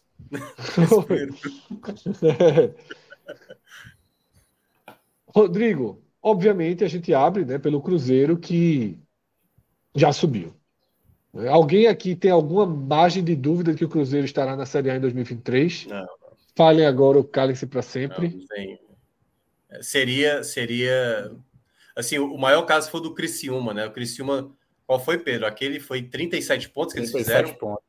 30, eles fizeram 37 pontos, em 2007. É. O, o, Cruzeiro está no patamar mas muito elevado, assim, e, e, ainda é o Cruzeiro, entendeu? Assim, e ainda é o Cruzeiro do Ronaldo Fenômeno. Então, assim, até 15 de agosto é capaz de chegar mais nomes, entendeu? Até porque também estão especulando alguns nomes aí. É, se não me engano, o Bosquilha, né? Se não me engano, também tá. Se não me engano, tá para tentar fechar com o Cruzeiro. Então, assim, não vai acontecer, o Cruzeiro vai subir. E aí, a primeira pergunta, vou fazer sobre o Grêmio, porque foi um time que nós colocamos como vai subir com certeza. Esse primeiro turno de um time que jogou, fez muito mais partidas ruins do que boas, mas muito mais partidas ruins do que boas. De um time que mostrou problemas, de um time que mostrou uma dificuldade enorme de ganhar. Porém, né, o tempo foi passando e essa dificuldade enorme de ganhar se transformou em quase impossibilidade de perder um jogo, né? O time se reforça, chega Lucas para o meio, chega Guilherme, é um time que não destravou, é um time que não joga bem. 13 jogos sem perder, pô. É, mas como eu falei, que a impossibilidade de perder. É, cinco vitórias e oito empates. É, mas eu tô, ele não, segue, eu ele segue no, no bloco verde. Fred.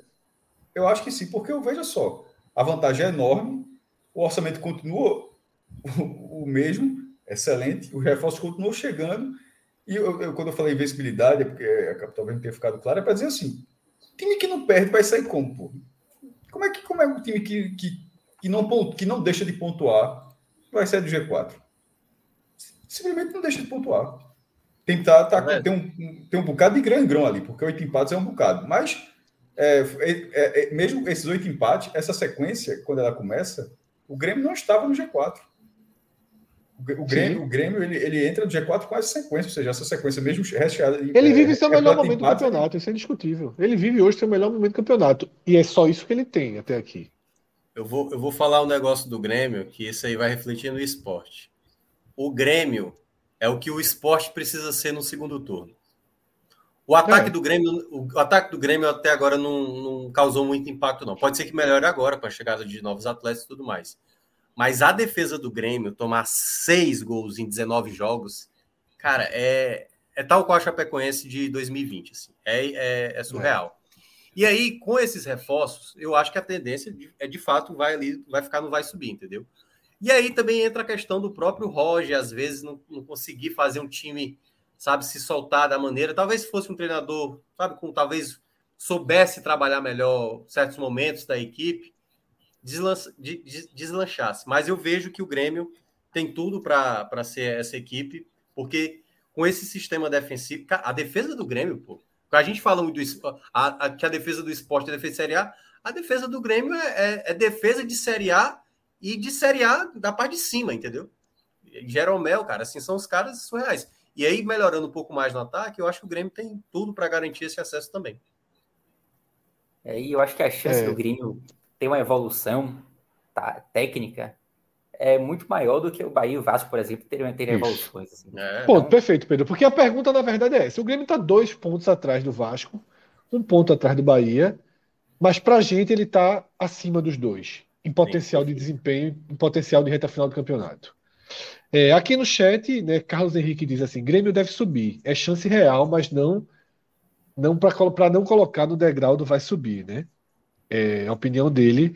E Raí, Vanberto, ele fala algo que é mais ou menos o, o, sentimento. Né? O Grêmio não joga bem, mas quem joga bem nessa Série B?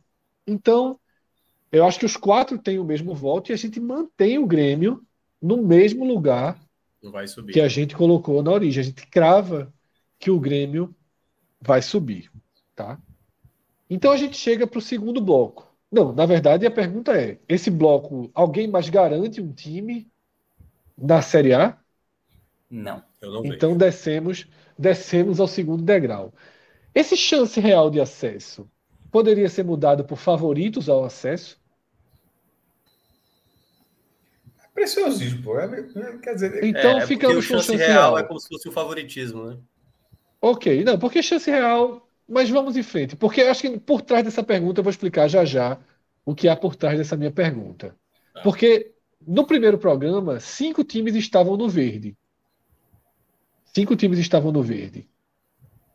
E agora eu já dou meu voto, eu só coloco Vasco e Bahia no bloco verde.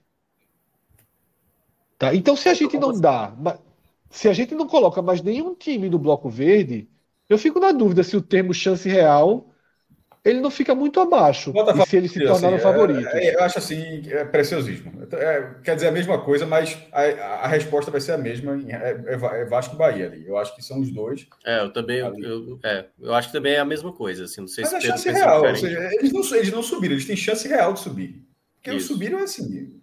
Quer dizer, acho que eu acho que eles, é, um, é um pouco de preciosismo, mas eu acho que eles mudam, mudam o, o carimbo. Assim. Eu acho que eles são favoritos ao acesso.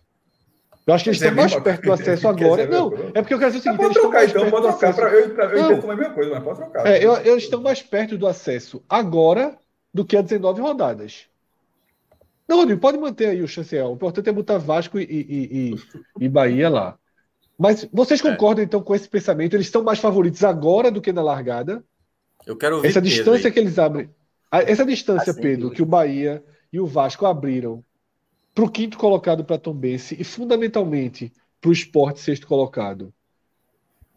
Eles faz do Bahia e do Vasco mais favoritos hoje do que na largada? Para mim a resposta é sim, sem sim. qualquer dúvida.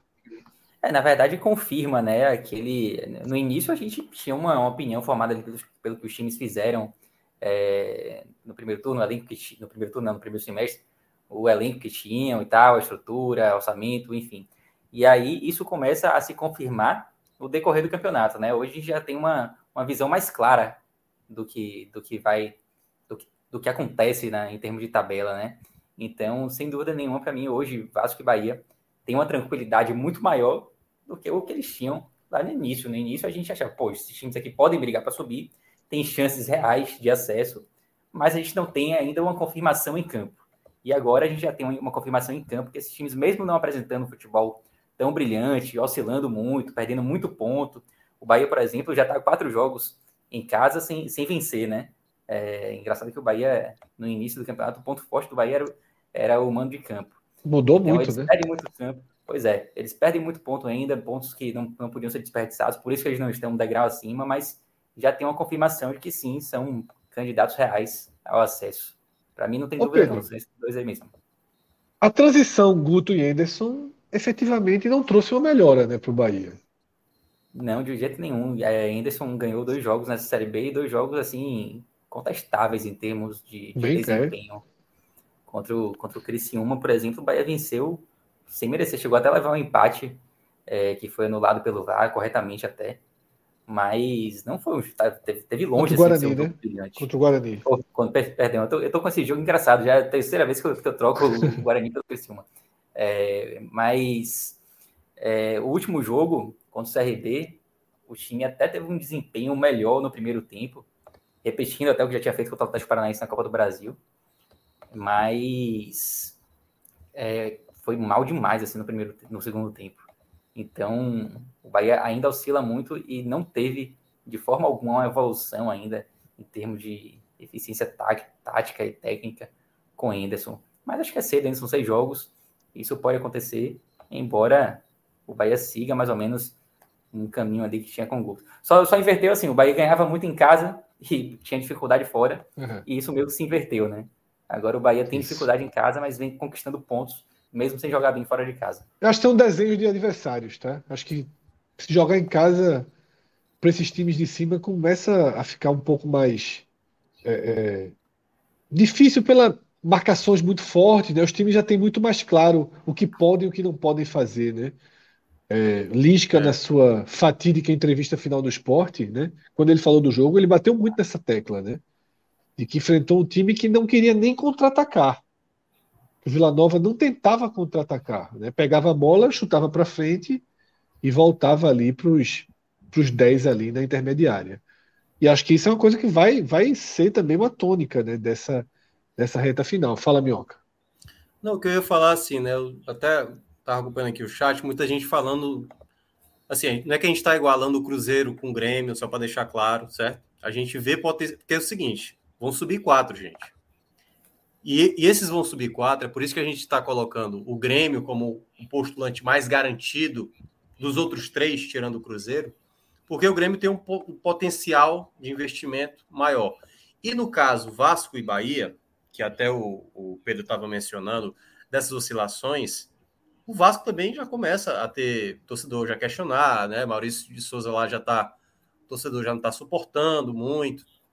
Mas tem um detalhe que é o seguinte: a gente, para ter uma essa chance real de acesso, ou favoritismo do acesso, como o Fred está tentando colocar, a gente está colocando mais esporte Bahia do que qualquer outra equipe, porque dos concorrentes atrás não está tendo uma perspectiva de opa, começou a correr, entendeu? Começou Isso. a trocar o pneu. Porque se fosse uma corrida de Fórmula 1, primeiro ponto, Vasco e Bahia, e aí também se você quiser considerar o Grêmio, eles têm que sair da pista.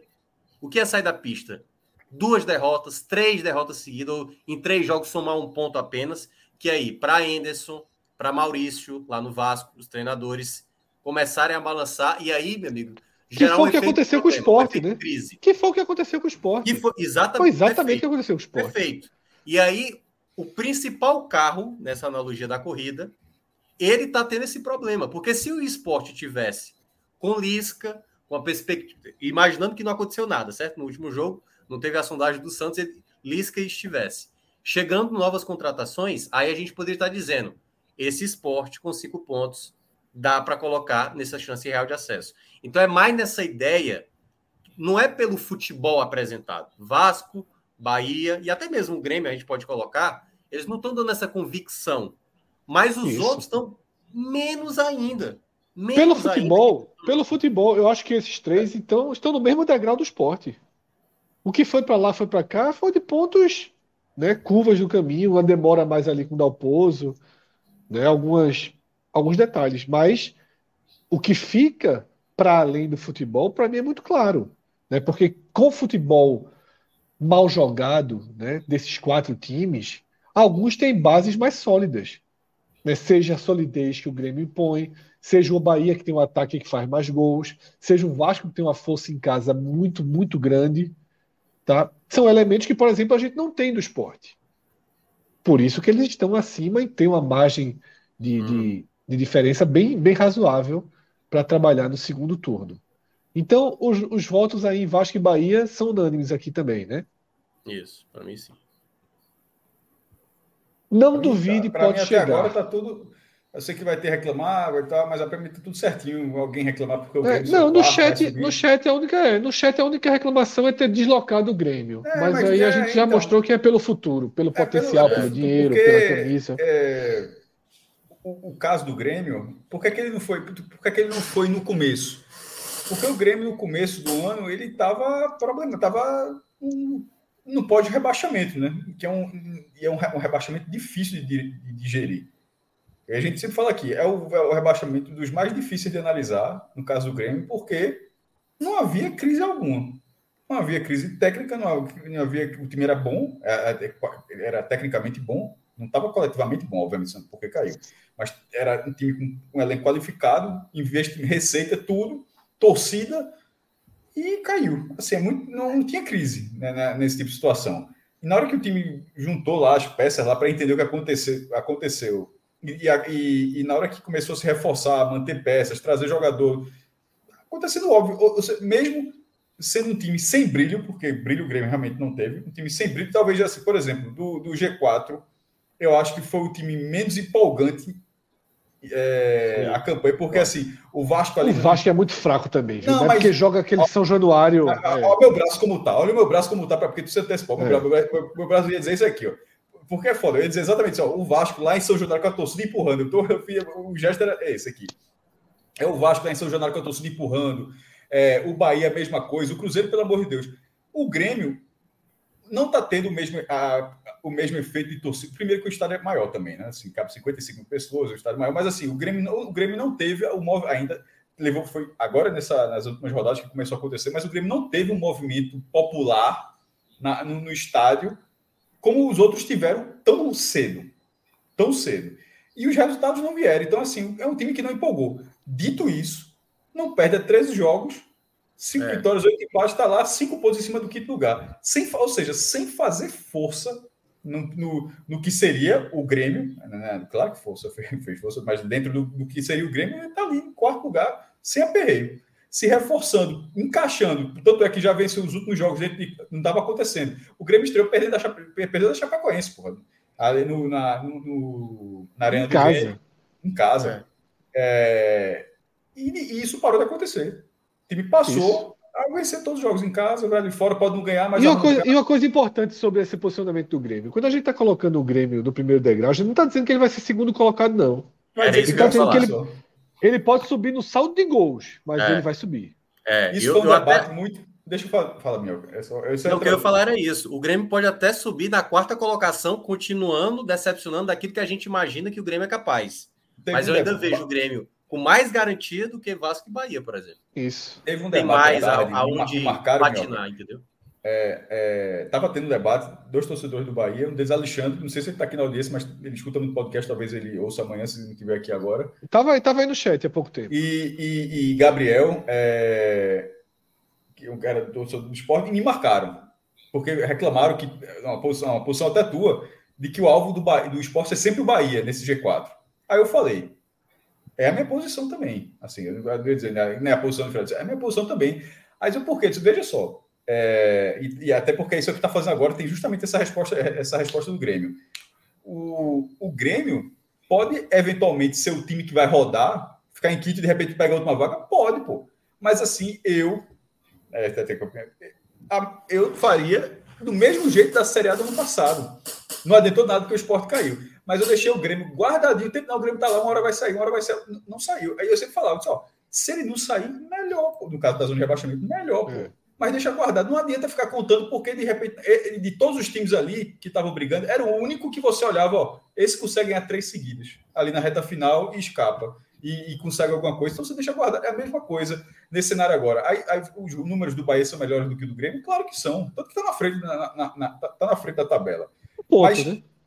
Sim, mas tá na frente, pô. É, sim, tá é. para brigar com o número hoje.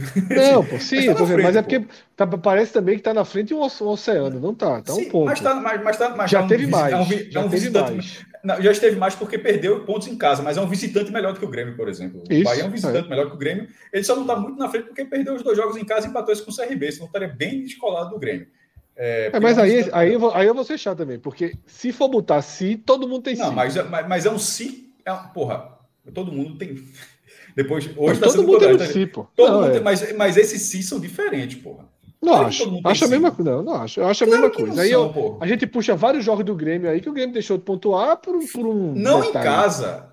Não em, em casa, casa, também, pô. Perdeu na chave na largada. Só daí já, só, já o conta, Bahia, o Bahia somou não, um ponto nos últimos nove em casa, porra. É diferente, Fred. Porra, Sim. É diferente. Claro que é diferente. Eu, ok. Eu, eu, eu, eu acho que tem um detalhe que é o seguinte. É porque o Grêmio é o quarto, entendeu? O Grêmio é o quarto colocado. E aí, aí, é, aí eu acho que é o ponto onde eu concordo com o Cássio. O Grêmio em quarto é quase como se tivesse uma parede muito grande. Se é Bahia e Vasco na quarta colocação e o esporte ali em quinto, na mesma diferença, certo? Na mesma diferença de pontos. Já dá uma. O Bahia já fica aí, velho. Minhoca, e... durante, durante esse debate, Gabriel, Gabriel deu um argumento que eu trago aqui que foi muito bom, que ele falou o seguinte: se na próxima rodada fosse Tom Benz Esporte, tu secaria quem? Tu secaria assim? o que. É, não, deve, se na próxima, aqui, né? porque o Couto está na frente do esporte, porque, estava, porque ele não aceitava que o esporte só mira o Bahia. Aí eu, Sim, eu, certo, dizendo, certo. dizendo, por que, que mira o Bahia? Mas o Bahia está na frente, disse, mas veja ah, só. tá, tá, tá. Aí se na próxima rodada fosse Tom Benz Esporte, tu secaria quem? Tem que secaria um vencedor, o quinto né? lugar? Você não secaria o quinto lugar. Né? Você secaria, você secaria quem você acha que tem um potencial maior de busca. É. E outra coisa, se eu dei outro exemplo, se eventualmente o esporte entrar no G4, arrancar, for para o terceiro, um ponto na frente do Bahia, desculpa, um ponto na frente do Grêmio e o Bahia virar o quinto, o Bahia não vai olhar para o Grêmio, o Bahia vai olhar para o esporte, porra. Mesmo que de repente o esporte ganhou três seguidos, sabe lá como virou o terceiro. E o Grêmio ali, o Grêmio aquela, aquela preguiça ali na praia, cavando buraco na praia, um castelinho, aquela preguiça ali. Mas está lá em quarto. O Bahia, eu posso estar enganado, mas eu acho que o Bahia eu olharia para o esporte. Eu disse, não, essas três daqui a pouco derrapa ali e tal. Isso, isso não é, é tem, tem um porquê. O outro clube tem um potencial muito maior. O Cruzeiro, líder disparado, o, Cruzeiro, o Grêmio com o maior orçamento, antes de todo mundo falar SAF, E o Vasco, com a janela aberta, pronto para receber, para receber investimento, pô. Tem uma diferença. Enquanto o é, Bahia está é, nesse negócio desse zum, ser SAF, não é, o, o Vasco é SAF. O Vasco já está é, nesse processo. Mas levou, levou o ban da FIFA, né? Então vai ter aí problemas. Eu, Tem que resolver a tempo, né? Eu, eu queria fazer uma pergunta para Pedro. Como? Assim, Quem levou o ban da FIFA? Bahia. O, o transfer ban. O Vasco levou um transfer ban. Tá sem poder escrever jogador, né? É, é só pagar. Transfer ban é só pagar. É. 77 chega aí botando os reais. É, dinheiro chegando Pedro, eu queria, eu queria até saber assim, porque te, eu, eu também vejo que o Bahia teve sempre uma, uma compensação, né? O bom desempenho em casa, e aí não tão bom fora de casa. Aí quando parou de, de ganhar em casa, veio os resultados fora. Assim, na tua, na, tua, na tua leitura, assim, né, desse primeiro turno, eu, eu vejo que assim, o Bahia teve um momento que podia dar aquela oscilada, ou até poderia ter dado uma sequência melhor, e sempre teve um algo a mais ali, quando perdeu a primeira para o Tombense, tropeçou com Vila Nova, sempre teve uma coisinha ali para o Bahia não ir além, né? Não conseguiu algo a mais que poderia deixar ele mais tranquilo desse primeiro turno. Ô Pedro, antes da tua resposta, eu vou aproveitar, é, é, porque encaixa aí para o que você vai dizer, porque é, Ivo comentou assim, é, o, pelo amor de Deus, Fred, o Bahia perdeu na última bola, perdeu, né, na verdade empatou, né, perdeu na última bola em um lance bizarro falando do gol do CRB. Só que é por isso que eu digo que tudo que vai está indo e voltando, sobretudo na campanha do Bahia, porque no Vila Nova foi basicamente a última bola, porque no Criciúma foi a última bola, porque contra o Sport foi um chute de perna esquerda de fora da área, quando jogava pior. Então, assim, eu acho que está equalizado. Eu acho que a campanha do Bahia, e aí o que Minhoca pergunta, para mim ela é uma campanha equalizada. O Bahia tem um número de pontos ao qual ele jogou. Eu não acho que ele sai com o sentimento de meu irmão, que, que pariu, a gente podia ter colhido. Eu acho que a campanha do Bahia é uma campanha equalizada porque ele jogou. E aí eu juntei as duas coisas para você falar, Pedro. Hum. É, eu acho que a, a, preocupação do torcedor do Bahia nesse momento é mais até em relação a desempenho, tá? Porque quando o Bahia vencia todos os jogos em casa, existia uma, uma certa dúvida assim de até quando o Bahia conseguiria manter aquela sequência, porque o desempenho não era tão bom assim, a ponto de você falar que o Bahia vai ganhar todos os jogos em casa. Não, isso não existia. O Bahia venceu o Criciúma, e aí foi o Criciúma mesmo, tá? Com, com muita dificuldade, tipo, um gol no finalzinho. É, o Bahia teve dificuldade contra a Ponte Preta também. É, eu diria que apenas contra o Londrina que o Bahia ganhou com facilidade em casa, né? É, mas você via que em algum momento essa, essa, essa boa campanha, essa campanha 100% dentro de casa, ia deixar de existir, porque o futebol que o Bahia apresentava não era digno de uma campanha 100% dentro de casa. E aí isso aconteceu. As derrotas dentro de casa começaram a aparecer e foi em sequência, né? Duas derrotas seguidas ali para Chapecoense no Horizontino, é, depois empate contra o Grêmio, esse empate agora também contra o CRB, que beleza, foi na última bola, mas o Bahia fez um segundo tempo terrível, que mereceu de fato levar o empate. E fora de casa, é, hoje o Bahia tem uma boa campanha, vive um bom momento fora de casa, né? É até, acho que até a segunda melhor campanha como visitante nessa Série B. E ainda assim, a torcida do Bahia, do Bahia segue com esse mesmo temor que tinha nos jogos dentro de casa, né? O time vence, mas não convence. Então, até quando vai vencer? Até quando a gente vai continuar ganhando jogo fora de casa? E se a gente não melhorar em casa? Se a gente continuar perdendo ponto dentro de casa e deixar de ganhar fora também. Se em algum momento as campanhas ruins, a campanha ruim fora de casa se cruzar com a campanha ruim dentro de casa, vai parar de pontuar? Então, eu acho que esse é o grande temor, assim, da, da torcida do Bahia no momento, muito ligado a desempenho. Então vamos seguir aqui, né, o, o programa aí, João Pedro Macedo. É impressionante como qualquer coisa que desagrade, a galera já puxa o lá torcedor. Fred, se for para equalizar, bora tirar essa experiência do esporte. 27 pontos e 12, blá, blá, blá, blá, blá. Você vê problema no rendimento de todo mundo para poder acalmar o coração. É impressionante como qualquer coisa que discorde, a pessoa usa o argumento para tentar invalidar o que está sendo conversado aqui por outros. A gente já falou 100 vezes aqui, a gente está fazendo o programa há 1 hora e 50. A gente já passou, fui eu que mostrei lá, que eu destaquei, ó, a dificuldade, a distância histórica, a chance de chegar é mínima, só vai chegar se alguém de cima é, é, tiver um problema, mas fundamentalmente se o time mudar, porque é um time que faz todo o próprio argumento dele, eu mesmo já dei. Então, hum. assim, É, se ele quer que eu diga que o Bahia merecia ter 40 pontos, eu digo, pronto, João Pedro, pode dormir aqui de agora. O Bahia merecia ter 40 pontos, porque todos os jogos que ele sofreu um gol no final foram azar. Mas todos os jogos que ele fez um gol foi merecimento. Porque o que ele quer é que a conclusão é essa, né? A conclusão é que os jogos que o Bahia perdeu em casa ali, que levou um gol, foram, deveriam ter sido jogos de três pontos, mas os jogos que o Bahia não perdeu, né? Então, aqueles jogos ali, é, é, o Bahia mereceu todos eles. É claro que não, a campanha é equalizada, é uma campanha muito boa, como a gente falou, seria G4 em qualquer temporada. Em qualquer temporada, essa campanha é uma campanha de G4, e campanhas de G4 são feitas por resultados que se perdem, que vêm e vão. Né? Pior é se ele ficar sem pontuar. Mas é um time que. Eu até falei isso. Quando Bahia, qual foi o pior momento do Bahia no campeonato? As duas derrotas em casa. Disparado o pior momento. O que é que aconteceu no jogo seguinte? Foi até Brusque que ganhou o jogo. Isso é equalizar a campanha. Se meu amigo aí do chat, que eu esqueci o nome, não quiser entender, aí ele, como eu, eu já disse algumas vezes, ele grava o programa, faz um vídeo e ele escuta o que ele mesmo está falando que é uma forma interessante de, de não discordar, né? Porque aqui vai ter sempre alguém para discordar. Mas vamos para o não duvide, pode chegar, tá? Que times. A gente, a gente no, no, no, no, Rodrigo, se puder até dar uma resgatada aí naquele gráfico de antes de começar o campeonato, a gente tinha um batalhão de times na faixa amarela, né? Rodrigo está indo buscar. A gente tinha é seis times na faixa do não duvide pode chegar. Brusque, Náutico, Ituano, Guarani, CSA e CRB.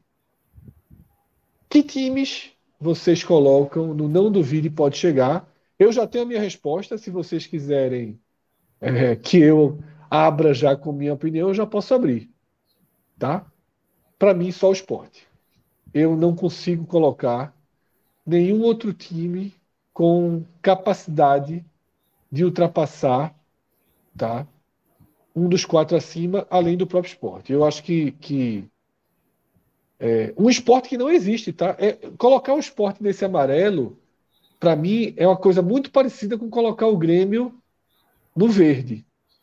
Eu só porque só o esporte, a partir de uma lógica do sistema defensivo, faz com que eu enxergue alguma condição de fazer uma campanha. Paulista, que era o lanterna, é, é isso que eu ia falar. Perder. É, assim, esse é o segundo ninguém, time. Eu acho, veja só, eu hoje, Cássio, eu acho que o CRB, eu... eu... acho hoje que o CRB tem chance de terminar o campeonato na frente do esporte. Se você fosse assim, pelo que está jogando, quem termina então, na frente? Amarelo, eu acho que o CRB pô. termina na frente do esporte. Não, assim. mas eu acho que o CRB não tem a menor condição de ultrapassar os times de cima. Porque aí eu estou julgando potencial. É aquela mesma coisa do Grêmio, Cássio. Eu acho eu que. Não, eu entendi, mas eu vou votar. Eu, eu, eu acho que o esporte fica nesse amarelo. E, uhum. e, e, por, e, é uma competição dessa forma. Eu acho que, que a recuperação do CRB é muito respeitável. Eu, eu voto no CRB também. Agora, vamos lá, para o CRB conseguir chegar, para que seja de 62 pontos, são o CRB fez essa é recuperação fazer, né? do CRB, exatamente. Essa recuperação, Mas a gente já, já debateu que ela, quem ela chegar, tem, ela tem, quem ela chegar tem sete é porque alguém, é, alguém derrapou. É, mas ela tem sete pontos. Essa grande recuperação, nas últimas cinco rodadas, ela tem sete pontos. O esporte muito mal tem seis. Tirou um ponto em sete rodadas. Não, nesse recorde, Em cinco rodadas. Não, mas o esporte recorde. muito mal. O esporte vivendo uma turbulência muito grave. Ou seja, a grande recuperação do SRB também já ficou no meio. É o que eu digo. Se fosse para apostar eu acho que o CRB hoje joga melhor que o esporte e termina na frente do esporte. Mas eu não consigo enxergar o CRB ultrapassando o Vasco ou Bahia. Eu não consigo enxergar. Hoje eu também não enxergo o esporte, não, é o que eu falei. Do que jogou até aqui eu não enxergo. Mas, numa, numa, numa, numa chegada de reforços inesperados, tá? naquela tabela de um jogo a menos, em casa, e de, de uma possibilidade de, de camisa, porque todos os anos, como a gente falou lá no começo, lembrando que no, antes de, de, começar o campeonato, a gente colocou o esporte no verde escuro. Em, em tese, porque em todos os anos que jogou a Série B, o esporte brigou pelo acesso. Tá? O, o ano que tem maior dificuldade talvez seja esse, né? fora aquela campanha de recuperação que o Cássio de vez em quando cita. Então, para mim, assim, eu entendo colocar o CRB porque eu acho que o desempenho do CRB é melhor que o do esporte atualmente. Mas eu não consigo ver o CRB acima de, de Bahia. Mas também não consigo ver o esporte, não, tá? Mas se é para apontar um, não duvide, pode chegar. eu iria só no esporte. Mas eu acho que o CRB é um voto plausível, sim. Mas aí vai para votação, né? Ó, eu, eu, eu, enxergo, eu consigo enxergar o esporte brigando mais acima, especialmente considerando as oscilações de Bahia e Vasco. E o CRB, eu tô com Fred, eu não consigo visualizar ele brigando para subir, embora acho, acho, acho que seja até um voto válido, mas eu não consigo, por exemplo, colocar o CRB e não colocar o Tombense, sabe? O Tombense tem três pontos a mais, três pontos é algo significativo, vem fazendo uma campanha de recuperação também. Então, tipo, eu não vejo nem o Tombense nem o CRB brigando no G4, mas é, eu, eu também não. Descolar os não. dois. Só, só para deixar claro, eu, eu não vejo ninguém. É. é. essa é a questão. E aí é que tá, né? O não duvide pode Até porque chegar... o não duvide é bom. O não duvide é, é melhor do que o pode chegar. Porque assim, Porque ó, a, a, lógica, a, é, a, lógica era o amarelo ficar vazio, mas se o amarelo ficar vazio, não faz, não, não, teria como, porque a próxima categoria nem sobe nem cai. Pô, se nem sobe nem cai, e o outro, então não tem chance real, então todo mundo já subiu. Então, Exatamente. Gente, é. pela, pela escolha da gente de não cravar quatro vão subir, alguém tem que ficar no amarelo. Assim, é, é não, é, porque assim, é o sentido. Senão, senão bota todo mundo verde, claro. Eu, é, eu, por exemplo, eu, não acho que o campeonato acabou. Eu realmente não acho que o campeonato acabou. É bom destacar é, um ponto que é o seguinte, acabou. Se o CRB é, conseguir ter pelas últimas partidas, tudo bem, até teve muitos empates nos últimos jogos, mas se conseguir ter uma boa, um bom ritmo de pontos, ele vai ter, ele vai ter uma elevação, certo? Ele vai, ele vai subir. E aí é capaz de acontecer o que o CRB consegue fazer mais, né? Que é, que é o quase, né? Vai ficar ali, vai olhar e vai, e vai ficar por isso mesmo. Que eu acho que a lógica é essa. Por isso que a gente, até de maneira mais fácil, conseguiu definir esses quatro. Mas eu acho que o CRB é o potencial clube que vai conseguir ter uma sequência de pontos para chegar ali em cima. Aí vai depender se Vasco, se Bahia, algum deles vai, como eu falei, parar, né? O carro vai rodar numa curva e aí vai ficar três jogos sem vencer, e aí essa distância cai para dois pontos, e aí pode ter um confronto direto, dependendo da situação. eu acho que o CRB nunca na história dele fez o que precisa, né? Não, isso, isso pesa. exatamente. Na hora H sempre faltou. Nunca fez sempre na história dele. É. Né? Diferente do esporte, diferente que já fez. Sim. Né? Então, assim, é, é... eu acho que pesa. Se a gente considerar que não pesa, eu acho um pouco estranho, porque pesou para o Grêmio, por exemplo. Né? Porque senão o Grêmio teria que ser uma chance real de acesso. Eu acho que tá, tá uma lógica meio parecida aí entre é, é, ter o, o esporte CRB ou não. Mas, Rodrigo, o esporte. Vocês querem trocar a frase? Concorda? Talvez a frase possa, possa ajudar, né? Tipo assim. Eu acho que não, porque. Vai que. Vai que. Mas o não duvide já é, já é muito forte, né? Tira não, esse pode chegar, pô, então. Tira o pode chegar, porque o pode chegar dá... parece que vai chegar. É, mas eu acho que não. Até a cor é muito não. forte também, né? Se fosse um verde é, claro, é amarelo, é meio é, campeonato, né? Não duvide. É, então é. deixa aí. Então aí acho que falta definir o CRB, né? O esporte é. acho que todo mundo eu, coloca eu eu ali. É, deu empate. E né? talvez o Tom Bense também, né? E o Tom Bense é obrigado a entrar nesse sim, debate também, sim. afinal é o quinto colocado. Para mim, se o, se o, CRB entra, o Tom Bense tem que entrar. Não, essa Até recuperação, recuperação do Tom também, trabalho bom do treinador. Essa, essa recuperação do Tom Bense que o Pedro mencionou, tem, tem, tem um ponto sobre o Tom Bense que é o seguinte, o Tom Bense largou muito mal, foi lanterna. Isso. Não vencer, é, sem vencer, acho que não venceu nenhum jogo, né, naquele início, né, Pedro? Isso. Perdeu muito Só tinha empate quando chegou para o esporte. É, quando enfrentou o esporte, que quinta rodada só tinha empate. Não, perdeu o esporte. É, Foi a primeira derrota do campeonato. É, empatou com o Vasco também e tudo. E aí, desses jogos, dos 11 jogos seguintes, né? 11, 11, é, perdeu para o Grêmio. E aquela coisa, para o Tom Bense ter a esperança e que aí vai entrar no mesmo balaio, eu colocaria o Tom Bense mais por conta disso, dessa recuperação. Né? A gente vai fazer de novo esse áudio guia a última vez? Eu acho que não faltando 10 rodadas. Faltando 10 rodadas, né? Se tiver campeonato gente... ainda. É. Eu acho que dá para colocar. Queira ou não, é uma campanha de recuperação muito boa. Assim, eu. Eu, acho é, eu não voto, não. Meu voto, meu voto é só o esporte, tá? Eu colocaria Tombense esse CRB. Não, Tombense e CRB. Deixar só um. É importante que tenha mais gente, meu irmão. Se eu for só um, já lá o campeonato. Tem que é, ter mais gente. Para mim, não. Para mim, aí é, é, é só média.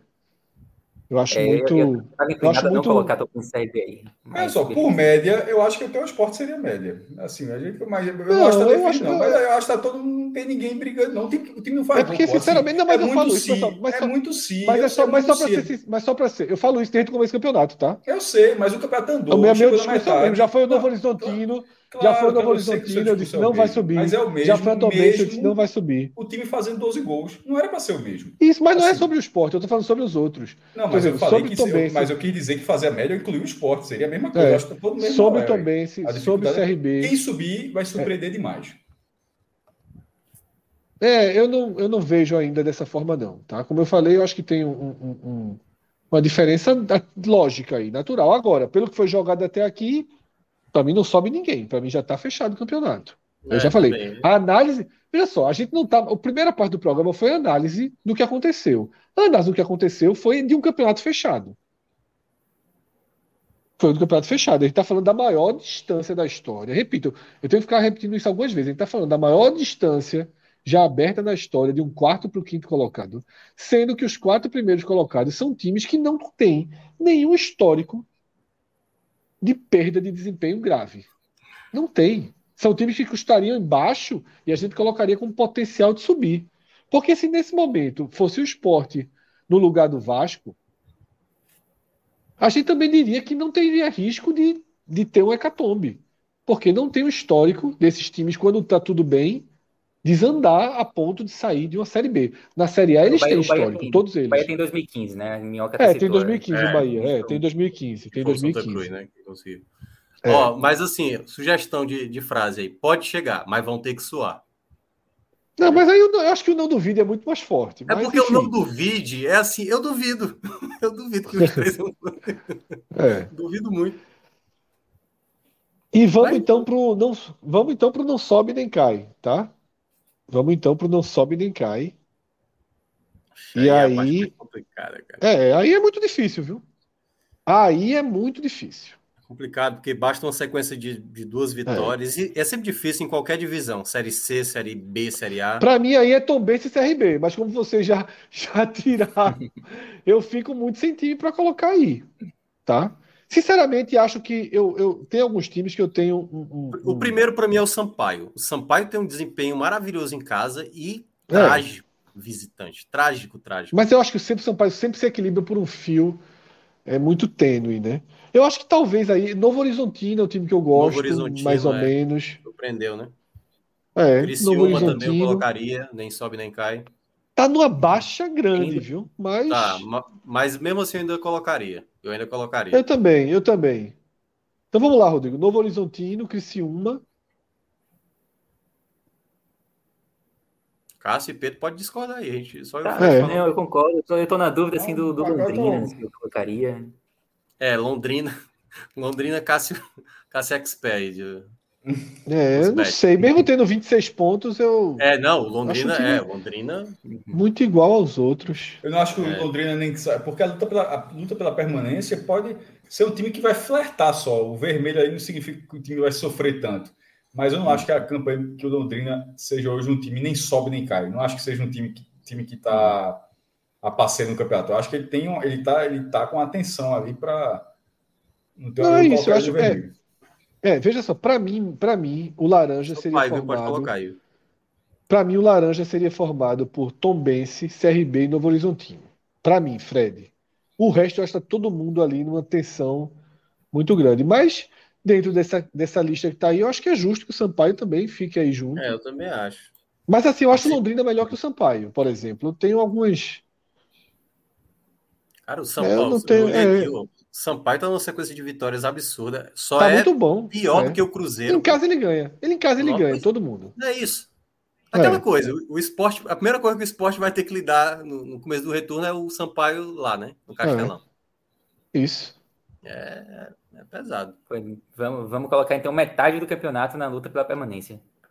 É, não, mas para mim aí os outros. Eu fico na- os outros nove, com certeza. Minha única dúvida aí é Londrina. Porque, por exemplo, é, é, a Ponte Preta começou a jogar melhor. A Ponte Preta Uhum. começou a jogar melhor. Já é um, um indicativo técnico. Não perder cinco jogos. O desempenho dele é melhor tecnicamente, vi dos, do- dos dois últimos jogos da Ponte, inclusive. O time joga bem. O time melhorou. Então, por exemplo, eu teria muito mais confiança na Ponte do que no Sampaio. Eu, Fred. Se fosse assim, Fred, ó, quem termina na frente, Ponte ou Sampaio, eu voto em Ponte. Aquilo mesmo, aquilo que eu falei hoje, o CRB hoje tem um desempenho melhor que o do esporte. Acho que pela curva, o CRB termina o campeonato na frente do esporte. Se o esporte não fizer mudança radical. Eu acho que a ponte termina na frente do Sampaio. Mas não tem como tirá-la da luta pela permanência. Então eu acho que cada um vota aí. Vamos fazer um voto mesmo, tá? Vamos um voto um a um, tá? E a gente define o time. Ok? É. Vamos aí na votação. Sampaio, Cássio. Laranja ou vermelho? Laranja. Minhoca já votou laranja. Ah, laranja. Eu Pedro, laranja, laranja vermelho. É, para mim era vermelho, mas fica 3 a 1 laranja.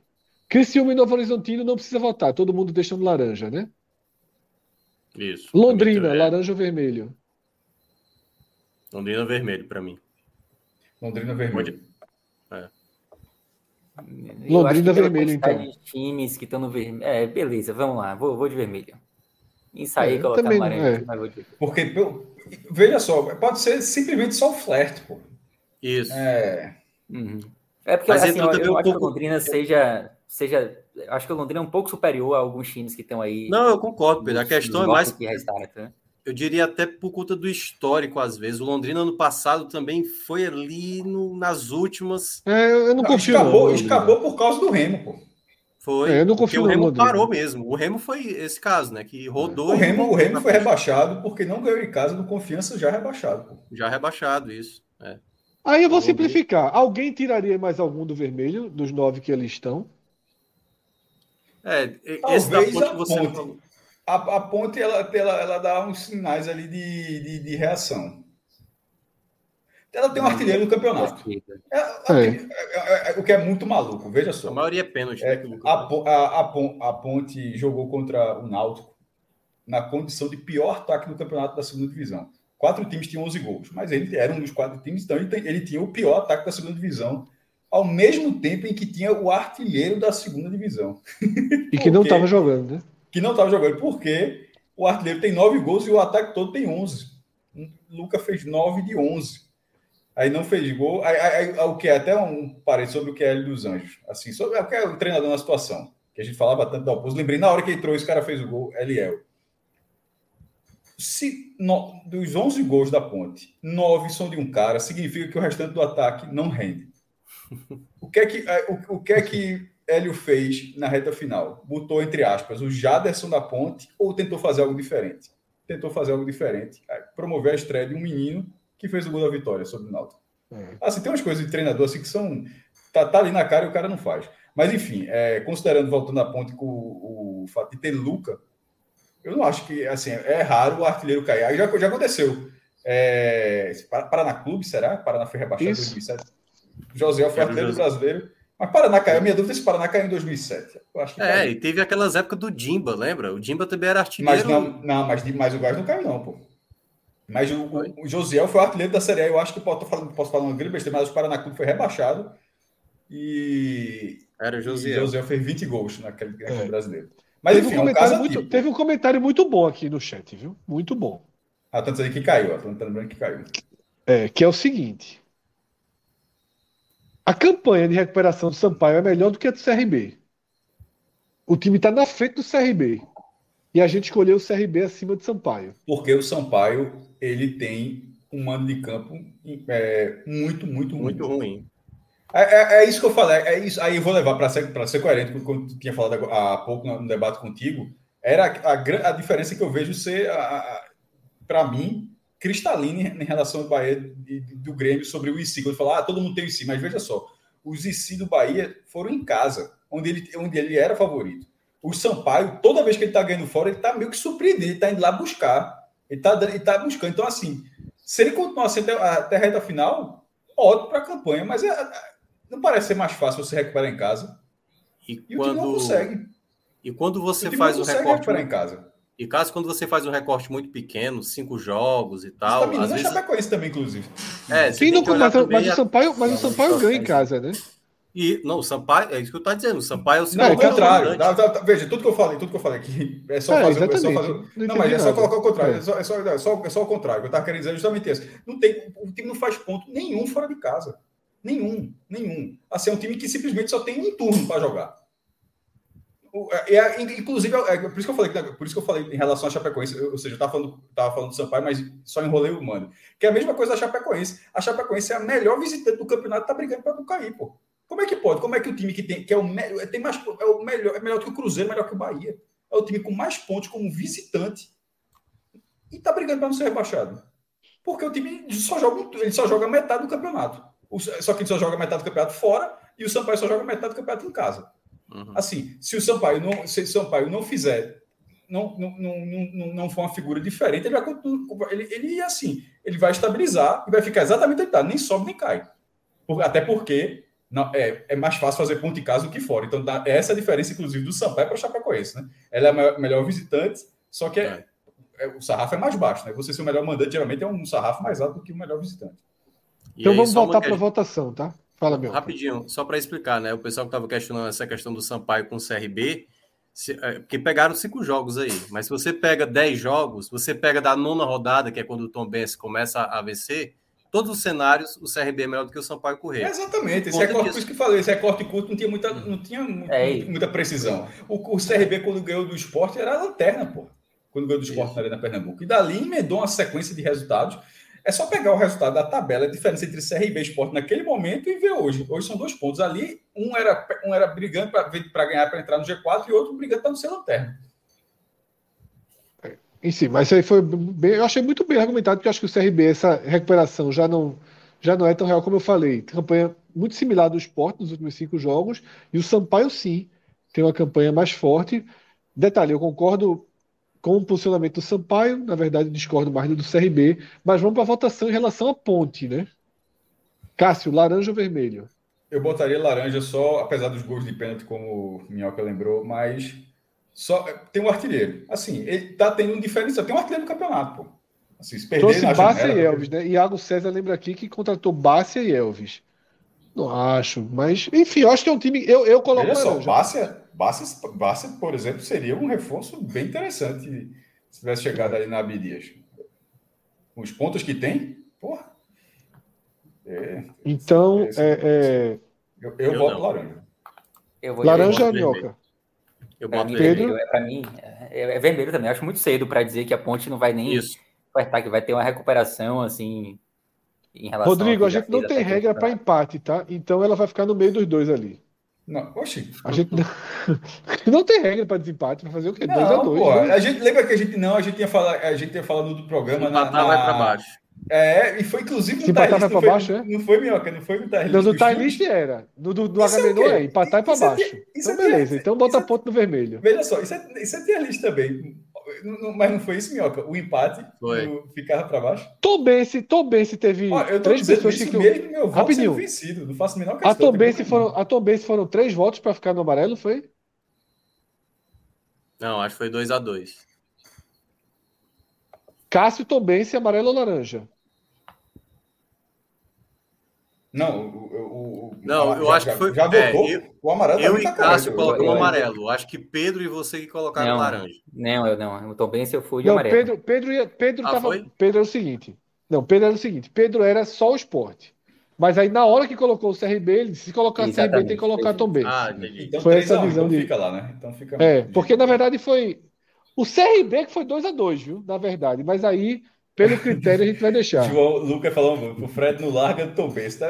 mas é o contrário. É, uma, é o Atlético passado do Atlético Goianiense. É, não, é, é, não, mas é isso, é porque foi assim a votação. Atlético Goianiense com 50 Primeiro, pontos, é Fred, é. sei não, viu? se tiver um jogadorzinho regular ali, Primeira, é, a, votação, a votação foi a seguinte, primeiro, era o CRB, deu 2 a 2 Aí, como colocou o CRB no amarelo 2 a 2 aí Pedro disse, não, se o CRB tá, vai a Tom Benz também. Porque o CRB foi 2 a 2 Foi eu e Pedro contra e Cássio e Minhoca a favor, mas aí empacota mesmo. Até para não ficar o choro do print, né? Porque o print é que vale. Mas é, todos os outros para mim são vermelhos. Aí eu nem discuto. É, todos os outros para mim são vermelhos. E a, e a turma no chat está pedindo para colocar o Vais cair. Que é a mesma coisa. Do, mas aí, para mim, é o Vila Nova. O Vila Nova, para mim, tá rebaixado. É. é. se tiver alguém, é o Vila Nova, né? É, então, Vila Nova, para mim, tá rebaixado. Agora vai Deixa eu fazer duas perguntas sobre esse, essa turma do vermelho aí. Porque aí eu vou voltar para dois clubes do Nordeste que a gente colocou no amarelo da largada, tá? CSA e Náutico. CSA e Náutico caem dois degraus, saem do amarelo para o vermelho. Rodrigo Villanova coloca a cabeça para baixo. É... Pronto, aí. faixinha preta, hein? É. Não, tá bom aí do cantinho, deu para entender que tá morto. É. Marrom, Minhoca, no nosso programa é pior que, que preto, porque é aquele que é a descarga, né? É, preto é morte, marrom é. o, o vermelho e o roxo é, o sangue, né? O preto é quando o time tá na UTI e o marrom é a descarga, né? É, é o. Não, mas isso isso a gente fazia, pô, esse negócio. Quando eu vi o podcast lá em 2014, menina ainda esse negócio. Hoje, hoje com cumprir, faz isso não, mesmo. Isso é arrumar confusão, processa, pelo amor de Deus. não, porque esse negócio, tá uma vez, é, tem a lenda de um programa policial aqui. Eu, eu, eu, eu escutei isso, não sei nem se aconteceu exatamente o quadro, mas era assim: que, mas o quadro existia, que era esse programa policiais, era o bandido, merece ou não merece dar descarga. Aí dava descarga. Dava descarga no programa. Aí esse bota dar descarga, tsh, aí dava descarga. Aí a história não é essa, isso é, isso, é, isso, é, isso é um fato, mas a história é porque esse, geralmente esses programas policiais, o cara vai na delegacia e fala com preso, aí tem, que fala palhaçada, aquele negócio, vira uma zorra total. Aí numa dessas, aí o, o, o bandido criminoso falou assim, na, na gravação, diga para seu fulano de tal que se ele der descarga em mim, eu vou buscar. Porque os caras se incomodavam. Se der descarga, eu vou buscar. É, o, o, o, o, marrom da gente, que é quando o time tá na merda, né? Porque é por isso o marrom, é, é era no, no Power Rank, né? Que tinha é, situação aí, crítica. É, mas todo mundo estilava. Quer que porra, quer ficar de marrom naquele é foda.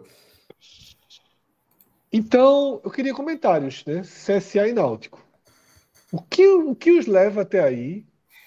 E se vocês enxergam sinais de recuperação, tá? Eu acho o CSA um time que contrata desordenadamente, né?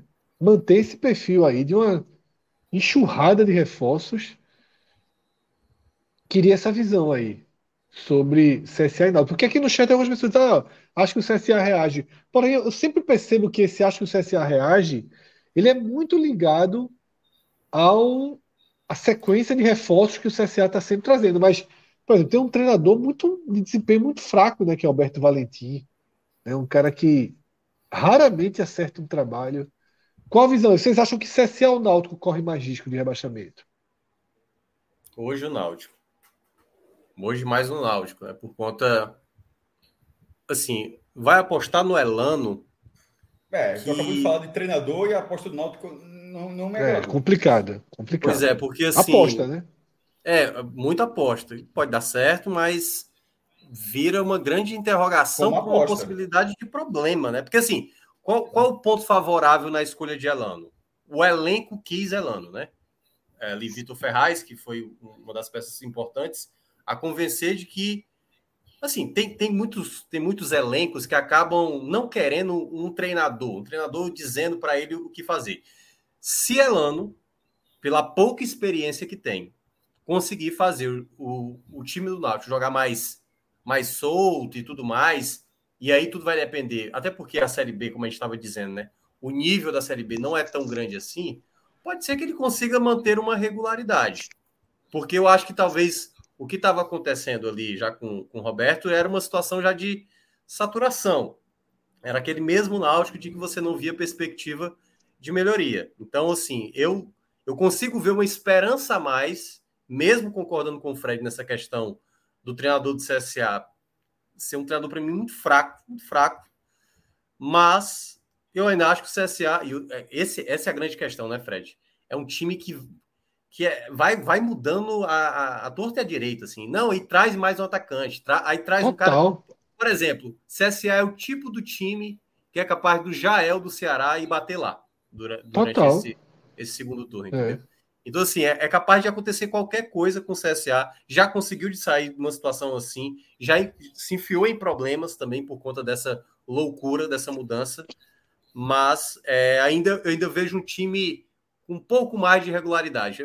Andou até empatando, ali venceu um jogo e tal, perdeu poucos e tal. O Náutico me preocupa mais, né? O fator mando do Náutico também, também, o CSA não é tão bom, mas o do Náutico me preocupa muito, principalmente com a torcida muito irritada. Eu ainda fico com o CSA um pouco na frente. É, o Cássio CSA, CSA... Ele, Pedro. Ele, ele perde pouco, né? Tipo, eu tô olhando aqui nos últimos 10 jogos, foram seis empates. Vai lá, o CSA não vence há 10 jogos, tá? É. Mas desses 10 foram. Aliás, não, ele venceu contra o Vila Nova. Venceu. O é. é, teve uma vitória. Ele venceu um jogo dos últimos 10. E no mais seis empates. É, as derrotas que teve foram. Teve uma que foi em casa, né? Para a Ponte. E as outras duas fora de casa estão. O fato de perder Sampaio. pouco é muito importante. O fato de perder pouco é muito importante, que é aquilo que a gente fala. Eu até usei esse argumento do esporte. Né? Um time que todos os jogos está perto de pontuar. Né? Todos os jogos está tá perto de pontuar. Dos 19 jogos, por exemplo, o Sport que eu citei exemplo, pontuou em 15. Se você pega o CSA, ele pontuou em 14 jogos, né? Hum. Enquanto é, o Náutico com... pontuou em 11, é. e, pontuou em 9. Né? Então, hum. é, o CSA comparar... teve mais perto de vencer, digamos assim, é muito curioso, mais do que o né? Náutico. Né? O, o Náutico ganhou Isso. mais do que o CSA, mas o CSA esteve mais perto de ganhar jogos do que o Náutico. Isso. Agora, se você pegar um recorte parecido com o que a gente fez agora do, do CSA com o Náutico, né? O Náutico dos últimos nove só venceu um também, foi o Novo Horizontino, mas perdeu cinco. Então, tipo, é, é meio que boa, né? difere, é. exatamente, difere um pouco do CSA por conta disso. Né? O Náutico perde mais, perdeu os últimos três, por exemplo. O Náutico é o time que mais perdeu no campeonato ao lado do Operário. Que é um time em franca, em franca queda no campeonato, né? E isso também preocupa muito. Se hoje a gente começar, porque a gente está só debatendo CSA e Náutico, mas se a gente começa a desenhar um Z4, essa queda de rendimento do operário, ela é bem preocupante, né? Uhum. Ela é uma queda de rendimento grave né, do operário. Não, é, eu acho assim que é um dos também muito cotado, assim como o próprio Guarani, né? O Guarani a gente também não consegue sair dali, na, né? É. Na faixa do amarelo, né? O Guarani. Tinha, o Guarani. Tinha. Ganhou do Cruzeiro Opa. na rodada, aí depois perdeu do Bahia, né? Já se é. complicou. É. Enfim. Cássio, CSA é... ou Náutico? Se tivesse salvar só um. Não, que eu quero o Náutico. É, é, Mas o que eu acho que lista, tem mais dessa lista, toda, dessa lista toda, é só esse escolha morre que vai fazer? Não, porque a gente tá só no Nordeste, né? Assim, nesses dois times que, eu, é, que a gente deu mais foco. Certo, mas pra, o Vila Nova vai ficar, solto, vai ficar só ali no preto. É, é só para Só, só. Não, isso é indiscutível. Isso é só, isso é só é. um debate entre os dois para ver quem tem mais É, porque a gente está destacando assim. Não, é, o time já. As escolhas já estão feitas. A gente está fazendo é. um debate mais qualificado, como a gente fez do Bahia, então, como fez do esporte. Eu acho que o Ronaldo tem mais chance de cair. Pela, veja, o, o, time, o fato, um time que perde menos, eu acho que. É, e o sarrafo lá é, o sarrafo é menor para você segurar resultado, para precisar, precisar alguma coisa. Tem, tanto é que essa quantidade de empates, mesmo ganhando menos, teve dois pontos a mais que o Naldo. É, o Naldo tem peças interessantes. Eu gostei da estreia de Jobson, vai estrear Souza. Jean Carlos não jogou, mas é um dos melhores jogadores que tem à disposição aqui na região, sobretudo na, na, na segunda divisão. O ataque é um problema, mas eu acho que Elano é uma grande interrogação, maior do que a interrogação do CSA no comando técnico. Por exemplo, eu, acho que eu, preferi... não, eu preferi, eu preferi o treinador do CSA. Eu preferi Elano. Eu preferi a dúvida. Eu acho Alberto Valentim um dos piores nomes do mercado. Mas aí, olha só, mas aí é, é a dúvida, porra, mas é o quê? Tudo bem, é aquele negócio, mas é o outro com todas as ressalvas, é um cara que está sempre ali, está tá no CSA agora, mas assim, há poucos meses estava na série, estava na primeira divisão. Estava horrível no Cuiabá. Tava, assim, sim, é. veja só, mas o mercado, veja só, eu, eu, respeito de vez em quando o mercado. O mercado o enxerga como treinador de primeira é. divisão. Inacreditavelmente. Veja só, é. veja só, mas é um fato, não é, não é invenção. A, a mesa atrás estava sendo campeão, sabe lá, como da. Não ele, não o Atlético, mas ele, campeão da, da Sul-Americana com o Atlético Paranaense. É... Isso foi agora, pô, recentemente. Então, assim, o mercado enxerga como, como um treinador da primeira divisão. Elano pode vir ser esse treinador. Só que eu acho que o Náutico vai ter. É, eu, eu não eu não pagaria para descobrir se eu vou ter um treinador nessa situação. Por exemplo, e quando eu estou falando de Elano é porque os trabalhos dele foram muito limitados como treinador. Se fosse assim, Alex, Alex, Alex, que era do Palmeiras, hoje é da base Sim. do São Paulo. Alex está tá lá um consolidando o trabalho da base, um cara muito promissor, já capacitado já há algum tempo nessa função, porque a Lana era, era, era hora era diretora, treinador, assim, ele meio que foi é, coordenador, assim, aí agora vai, vai, vai virar treinador. E ele pode vir a ser o grande treinador. Aliás, dentro de campo ele era, era, aquele, ele era aquela figura clássica do time, um treinador dentro de campo, que todo time costuma ter. É, ele, ele era um pouco disso como, enquanto jogador de futebol. É, jogou a Copa do Mundo 2010. Né? Ah, mas né, eu, na zona de rebaixamento, perdendo, já perdi os últimos três jogos, ou seja, já teve três treinadores no ano. Eu iria, eu iria num nome, ainda que fosse um nome que deixasse descontente parte da torcida, mas um nome que me desse um mínimo de segurança em relação à arrumação da casa. Elano não tem essa. É, Elano, eu, eu achei uma escolha muito. É, veja só, se fosse janeiro, Dezembro, no caso, né? Assim, foi para a temporada. Dezembro, acabou a temporada, o não caiu e vai tentar Elano. Porra, talvez dá. Vai jogar o Pernambucano, início da Copa do Nordeste, pode ser, e se não der certo, já pode até trocar ali no começo do ano, mas dá para arriscar.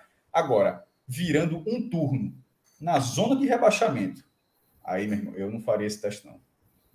Eu também achei a contratação muito ruim, só que é do CSA. Por isso que eu, eu tô, veja só, é, mas eu tô Eu acho horrível isso, também. É. Eu, não, veja, mas é a questão. A gente trabalha muito com escolha ou morre. No, no Bojo, eu não, eu, não, eu não gostaria de nenhum dos dois nomes.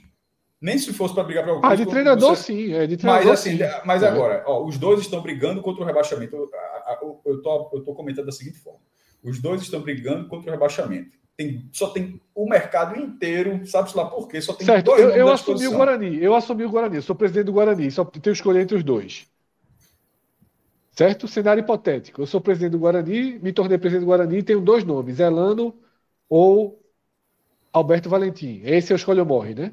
Isso, eu iria de Valentim. Não, veja só, eu só eu estou na zona de rebaixamento, virando Isso, presidente do Guarani, presidente do Guarani.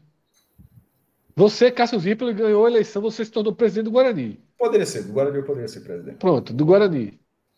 Aí o cara diz, ó, chega o um empresário e diz, ó, bicho, é o seguinte, tem aqui eu já dois. respondi, Valentim. Alberto, né? Eu iria de Elano. E Veja olha só, que eu concordo eu, eu... com tudo que tu falou de Elano. Com tudo. Eu achei ruim a escolha do Náutico. Eu achei perigosa a aposta do Náutico. Eu concordo com tudo que você falou de Elano. Mas eu acho Alberto Valentim abaixo da crítica. Eu não consigo só, pensar em Alberto Valentim. Só tem, um, só tem um ponto que eu concordo contigo, Fred. Eu gastaria mais dinheiro com Alberto Valentim do que com Elano. Uhum. Elano é, é, mais caro. É mais caro. É, veja só, é você, você, eu não estava nem na questão financeira, porque na questão financeira, não, sei, essa mas... escolha. É. E, e, até porque no L, no isso aqui não é, não é L-Foot, até parece esse quadro, lembra até L-Foot. Na vida real, o, o, os dirigentes eles não olham só porque é melhor, não. Eles querem, pô, os caras estão, de repente, os caras devem estar, sei lá, se os caras assistem isso aqui mas de repente até vê, pô, o cara faz nem ideia, pô, eu tô trazendo Elano por X, outro, é, outro é 2X e meio, outro é 3X. Preço, o custo, é óbvio que, é óbvio, é óbvio que faz diferença, talvez fizesse diferença. Eu, eu fui só numa conta bem rasa, tipo, os dois estão na prateleira, basicamente o mesmo valor, mas só são os dois nomes. Eu, eu, eu ignorei a questão de custo, porque eu acho que vale ter um treinador muito mais caro. E no custo, é, pode ser um, um, caro que aí deve eu não tô, é, mas, mas a minha opinião até foi como se fosse peso a peso. Tá? Não, então, eu também, eu também. Só estou é. querendo dizer que, na prática, é, para como isso aqui, por isso que eu estou falando que isso aqui não é Lifoot. Na prática, Valentim é um treinador muito mais caro para o mercado é. do que Elano. É. Agora, é, saindo porque... do escolha ou morre, é. Não, não saindo do escolha ou morre. se fosse o mesmo valor de salário, aí eu optaria por Elano. Aí eu, aí eu voltaria. eu voltaria. Né? É, é o, o, o... saindo do escolha ou morre, eu acho que Náutico e CSA têm boas chances de não cair. Não acho que se desenham como os piores times, não acho que tem os piores elencos, não acho que vivem as piores situações. Né? Eu acho que a gente identifica mesmo essa queda de rendimento do operário, Ituano não sai dali o campeonato todo, acho a Chape um time muito frágil, uhum. tá? Mas a briga é por aí também. Bruxa eu já acho mais regular, Londrina, Ponte. Eu acho que a briga fica ali de Chape até o Guarani. Da Chape ao Guarani é, é, é onde eu vejo uma área de risco mais efetivo, digamos assim. E ao contrário Esse de vocês, fato... tenho alguma, alguma dúvida sobre Sampaio ainda. Fala, Pedro. Eu acho que o fato de ter muito time ali brigando contra o Z4 é, abre uma possibilidade maior para os times que estão no Z4 nesse momento, né, de começar a pontuar ali, porque alguém que está próximo vai vacilar. Aliás, os times que estão lá embaixo vacilam muito mais do que os que estão em cima, a gente já falou disso no início. Então, dá um conforto maior você saber que tem muita gente ali doida para entrar no Z4. É. Davi Fonseca traz o retrospecto de Elano na Série D. 21 jogos, ganhou 20. 1, Série D. 2, o que ele perdeu é o que não podia perder, meu amigo. Então é o famoso fez nada. É o famoso fez nada, meu velho. quando quer ser. Né, tá, eu concordo com você, mas quando quer ser é assim, é em 5 segundos resolve a, a história, meu. É, de fato, Porra, 50 era, jogos. De é. fato, era o melhor time da Série D do ano passado. Quem, é que foi, quem, é que foi melhor, quem é que foi o melhor da Série D? Ele ou Leston? É, exatamente. Não, tô falando sério. Quem foi melhor? Leston. Leston. Quem subiu, pô? O trabalho é, é feito para subir. eu falando de mercado, falando muito mercado. O mercado, olha, olha aqui na quarta divisão, porra, o mercado vai atrás de quem na hora? Quem, quem teve acesso ou quem não tem acesso? Acho Tanto que, que Leandro não trabalhou, né? né? Assim, foi muito bom. Lembrando que o Ferroviário de São Paulo é um clube riquíssimo. É. No, isso. interior de São Paulo. Então, assim, é um outro perfil de clube também, tá? Isso, isso, isso. É, e é claro que, por brincadeiras à parte, a campanha dele de construção do, do, da equipe que tem 20, né, é, 20, tem uma derrota em 21 jogos, ela é interessante, mas é Série D também, minha gente, tá? É Série D. É Série D. Então, assim, não é nem Série C. Na Série C foi mal, no Campeonato Paulista foi mal, e tem ali recortes quando assumiu o Santos razoáveis. Eu acho que é um treinador que você traz uma aposta assim do tamanho. Fecha os olhos e aposta. Eu vi alguns torcedores do Náutico comparando com o Rogério Ceni quando foi para Fortaleza. Eu acho que é uma diferença é. fundamental. É, porque Rogério Ceni quando foi para Fortaleza era uma aposta também. Só que não tinha o um negativo. Era do e, ponto zero, basicamente. E, e, o Cássio explicou bem. É, Rogério Ceni veio em dezembro para começar Isso, um trabalho. Teve um campeonato é, estadual, é. entendeu? Não teve nem Quase Copa do cai. Brasil. Quase cai. Isso. Balançou no estadual. Exato, exato. E aquela hum. coisa, e tem, isso aí você falou perfeitamente. Quando o Marcelo Paes fechou com o Rogério Ceni ali, na, naquele momento da crítica, se por acaso o Elano balançar, a diretoria do Náutico vai manter? Vai, vamos lá, Exatamente. vamos continuar, é. entendeu? Aí eu já não sei. E nessa, nessa reta final agora, se balançar é porque tá complicando demais já, né? Porque a gente já Exatamente. vai já, já E o Náutico tá num recorte perigoso, né? Porque o Náutico vai para pega o Londrina agora em casa, jogo de oxigênio total, porque depois sai para dois jogos fora. E é o pior recorte possível para um time que vem de três derrotas, né? Você faz um tudo ou nada já agora, sem muita chance de mudar a sua vida, e depois pega Bahia e Operário. Tá? Uhum. Ah, o Operário está muito mal, claro, é um jogo de oportunidade, é um time horroroso, mas daqui a três rodadas, lá em Ponta Grossa, sabe? É jogo à noite. Tem uma. O Fred, tem uns detalhes também Complicado. desse pessoal de baixo que alguns clubes estão sem treinadores, né? O Operário mesmo que você acabou de citar. Demitiu o Claudinei, né? O Claudinei já não tá. Ituano, Mazola saiu, até agora ninguém assumiu, né? Pelo menos que eu saiba até agora. Arthur Leal assumiu. comenta isso, né? Claudinei tá no mercado. Se o Náutico espera mais é, um dia. Claudinei. Qual foi, qual foi o outro? Mazola vai pegar Sérgio Guedes agora. Quem é que vai ser o próximo? É... Não, Claudinei, assim, eu acho, é, tec... Claudinei eu acho Olha, interessante. Uhum. A gente citou aquela campanha do Havaí de 2000 e... Sim, que fez 23 pontos e fez a recuperação foi com ele, né? Exatamente, Claudinei. É. É, eu acho Claudinei interessante. Aí, eu acho Claudinei perde... interessante, Mas... sim. Eu já ia falar assim: olha o, o Náutico perdendo a chance do acesso para subir para a Série A. Pegando o Claudinei no outro é... Falando treinador, muita gente aqui no chat perguntando Claudinei, coisas. Esse esporte, 12 gols com Claudinei, o time tá fazendo gol contra hoje. Né? Porque assim, ia, ia fazer gol nunca mais, ia ser um evento. É, muita gente perguntando, inclusive. Claudinei não, sobre... eu troquei o nome, pô. É... Eu troquei o nome, falei Claudinei, porque é, é, é loser. loser. É. Mas Claudinei também tem uma essência mais, mais defensiva. É, mas Loser está na Série A, né? E mal, mas. Série A, né? Foi treinador de Série A. treinador de Série A. Seria um excelente nome para o Náutico. O esporte não daria, porque foi um trabalho ruim para o Náutico. Eu teria dado essa chance, mas não está disponível no mercado. O Claudinei está hoje no mercado. Algumas pergun pessoas perguntaram, Arthur Leal perguntou se era um nome para o esporte. Se ele vira um nome para o esporte, eu acho que não vira. Tá? Porque todas as conversas que eu tive em relação ao substituto de Lisca não saíram dos três nomes que estão sendo circulados, né? ventilados na, na mídia. Guto, Eduardo e Daniel. Parece ter sido um critério do esporte o oposto do que o Náutico fez, né? Digamos assim, o Náutico escolheu zerar o processo e vai para uma aposta no meio do campeonato, no, no, na roda de fogo do campeonato. O esporte, a resposta que eu tive é: meu irmão, deixa chegar alguém que já conhece o clube, que já conhece o CT, que conhece todo mundo, que conhece os dirigentes, que vai chegar e entregar um pouco do, de segurança. Tá? É, foi dessa forma que, que eu vi. Então, eu acho que o esporte, até onde eu conversei, não tive conversas hoje à noite, o esporte estava naquela de tentar convencer Guto Ferreira a ficar. A ficar, que eu digo porque ele está no Recife, né? Mas porque ele está de férias.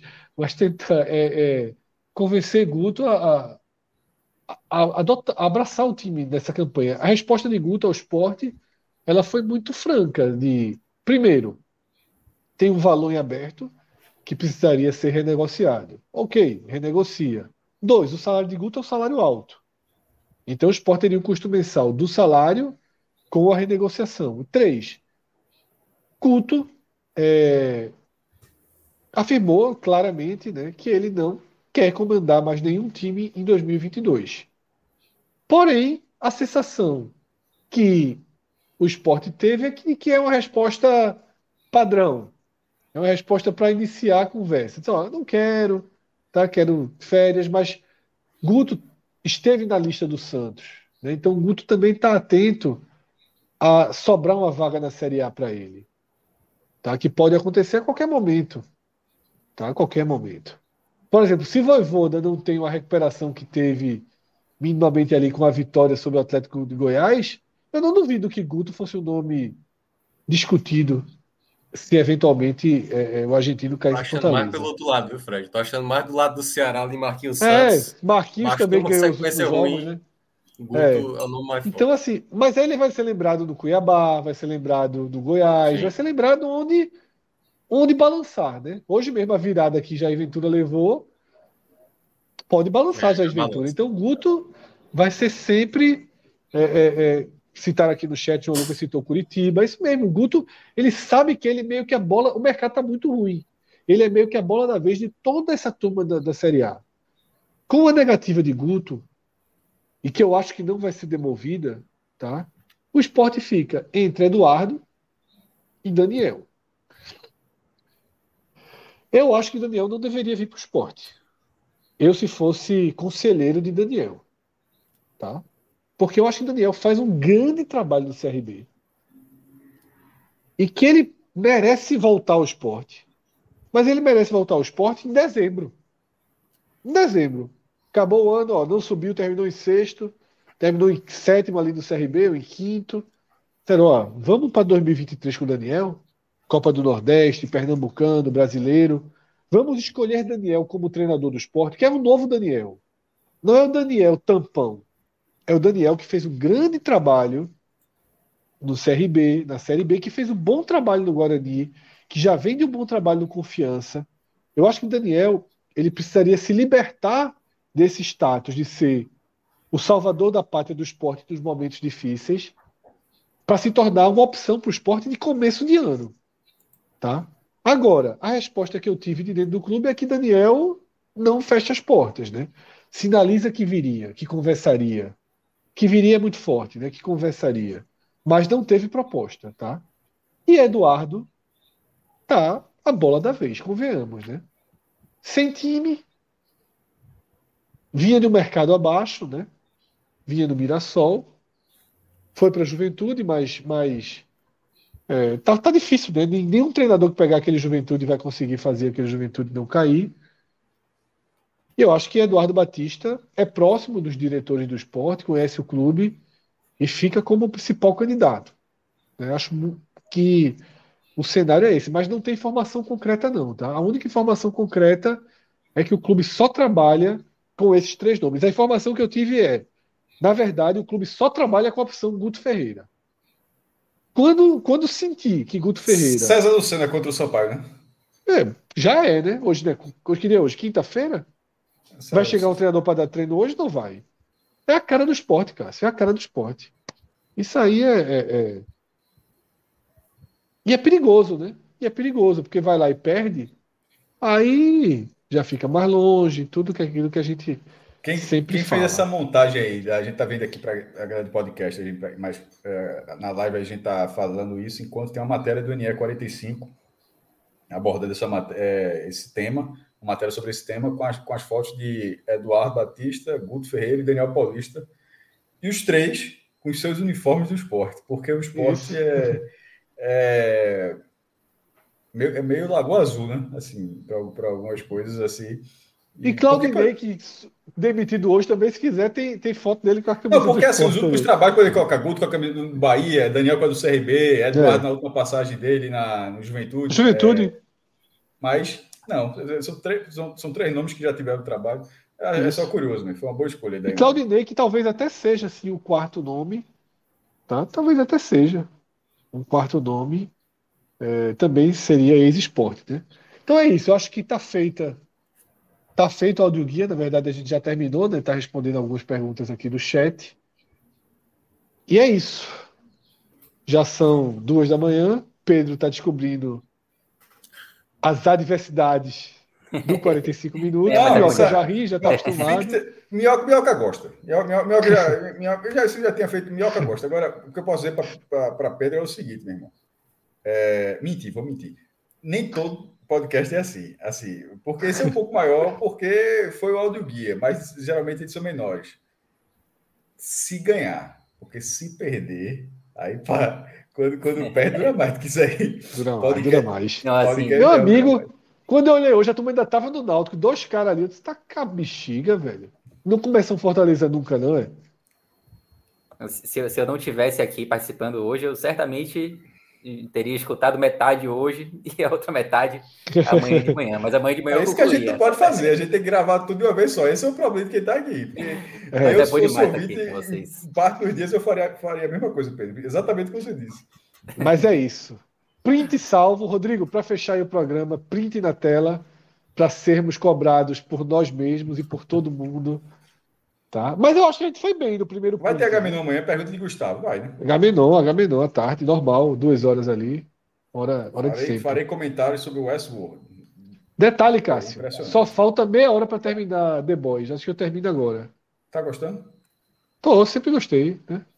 Tô. Tô no segundo EP ainda, cara. Enfim, Pô, amanhã eu, eu vou pegar, vamos com spoiler e tudo, pronto. Spoiler e tudo. Agora, detalhe, eu achei que aquele sexto episódio que todo mundo falou era mais impactante. Então, não, não entendi muito, não, mas a gente debate isso no Agamenon.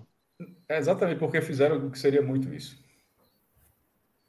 Exato. Então, Rodrigo, print dado aí, ó. Que todo mundo sorri aí pro print. para ser cobrado no futuro. Eu achei bom. Eu achei que o nosso maior erro, na verdade, os três erros graves do nosso primeiro print para mim, os três erros graves são Tombense, CSA e Náutico. O resto a gente colocou meio. Pô, mas 3 de 20 tá bem. Tá, pô, tá bem, tá bem, tá bem. É, tá não, bem. E o, o, não do vídeo pode chegar, acho que só sobrou o CRB, né? Só sobrou o CRB, um tapetão, vai se não vai, empurra, coloca. Mas só sobrou o CRB. Abraço a todos. Para quem é do Agamenon, amanhã Agamenon. Isso. Tá? Para quem não é do Agamenon, veja se eu estou bem de cabeça. Sexta-feira, Sampaio Esporte. Sábado, Bahia e Náutico. Bahia e Cruzeiro. Não, mas Bahia e Náutico jogam no ah, sábado. Ah, sim, sim, sim, sim, sim. tudo bem. Uhum. Né? É, sexta Esporte. Sábado, deixa eu confirmar. Eu se é... Tem jogo todo dia. Jogo todo dia. É, Bahia e Náutico. Ceará é sábado ou domingo, Minhoca? Domi é, domingo é Ceará e Fortaleza. Então, domingo, Ceará, Fortaleza e Santa Cruz. E Vitória, né? Porque o Vitória começou a brigar, a turma tá resgatando o Vitória. é. Joga, Vitória, jogaram a, a boia. A turma da, do Vitória se, já foi, deu uma facada na turma, viu? Foi. Largou. Mas, mas mostrou vida, a turma. Eita! Eita, aquele galinho que tinha jogado para fora do bar. Toda vez que pergunta, eu jogo para Vilar. Isso é. Vilar. É, Vilar não pode e tal. Mas jogamos a boia. Jogamos a boia pro Vitória. Aquela vitória do sobre o Paysandu deu moral. Jogamos a boia. E a torcida, foi, e a torcida tá, tá abraçando, né? Não, isso, isso. Pardão.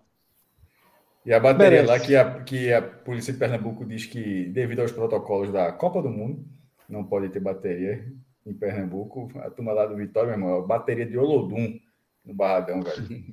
Olodum, imaginava também. Hã? E aí. É, esse a turma sentiu aí.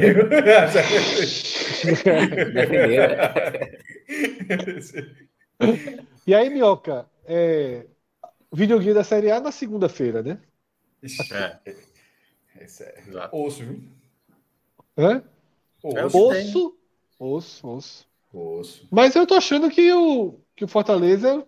Tuitei hoje, né? Tuitei hoje sobre esperanças de esporte Fortaleza. Não, eu, eu, eu comentei nas duas vezes. É profissional. É, é, profissional, profissional, assim. Veja só. As duas eu acho que você está equivocado. Assim, você deu. Ah, você, tanto que eu comentei as duas. Acho que está equivocado vi, é. nas duas. Veja só, o, o, o para quem não entendeu, Fred deu um, um caminho para o esporte ir para o G4 e um caminho para o Fortaleza sair do Z4. A gente, o esporte não precisa falar, porque a gente tem duas horas que a gente está falando aqui do porquê isso é difícil.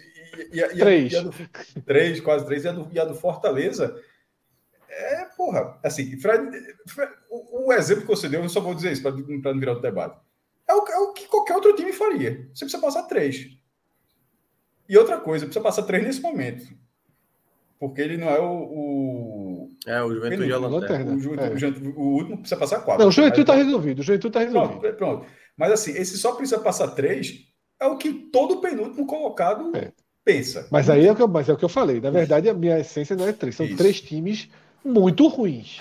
Três times que simplesmente Geral, não pontuam. Fortaleza é melhor que os três times. Geralmente tem sido. Geralmente tem sido. É. E enfim, eu acho que tem sido um padrão. Mas, enfim, fica para segunda-feira. É, é, eu acho que tá muito complicado. E outra, até porque, é, esse easter egg aqui de Fortaleza, não é normal perder tanto ponto dos 45 minutos para frente. Assim, não tem campeão que sobreviva. Tipo, tu tá ali, pum, gol 48, pum, gol 46, gol. É assim, é impressionante. É impressionante. Mas tem ela, né? tem, tem ligação esses gols aí postura, cansaço, tem muita coisa que está se misturando. É, é, é de jogo. Mas isso é. Pouco, mas, tá, mas tem acontecido muito. Para segunda-feira. Tem muito problema até lá. Abraço a todos, valeu, valeu Pedro, valeu, valeu Tiago, Minhoca, valeu, valeu Cássio Zirpoli, valeu, tchau, tchau.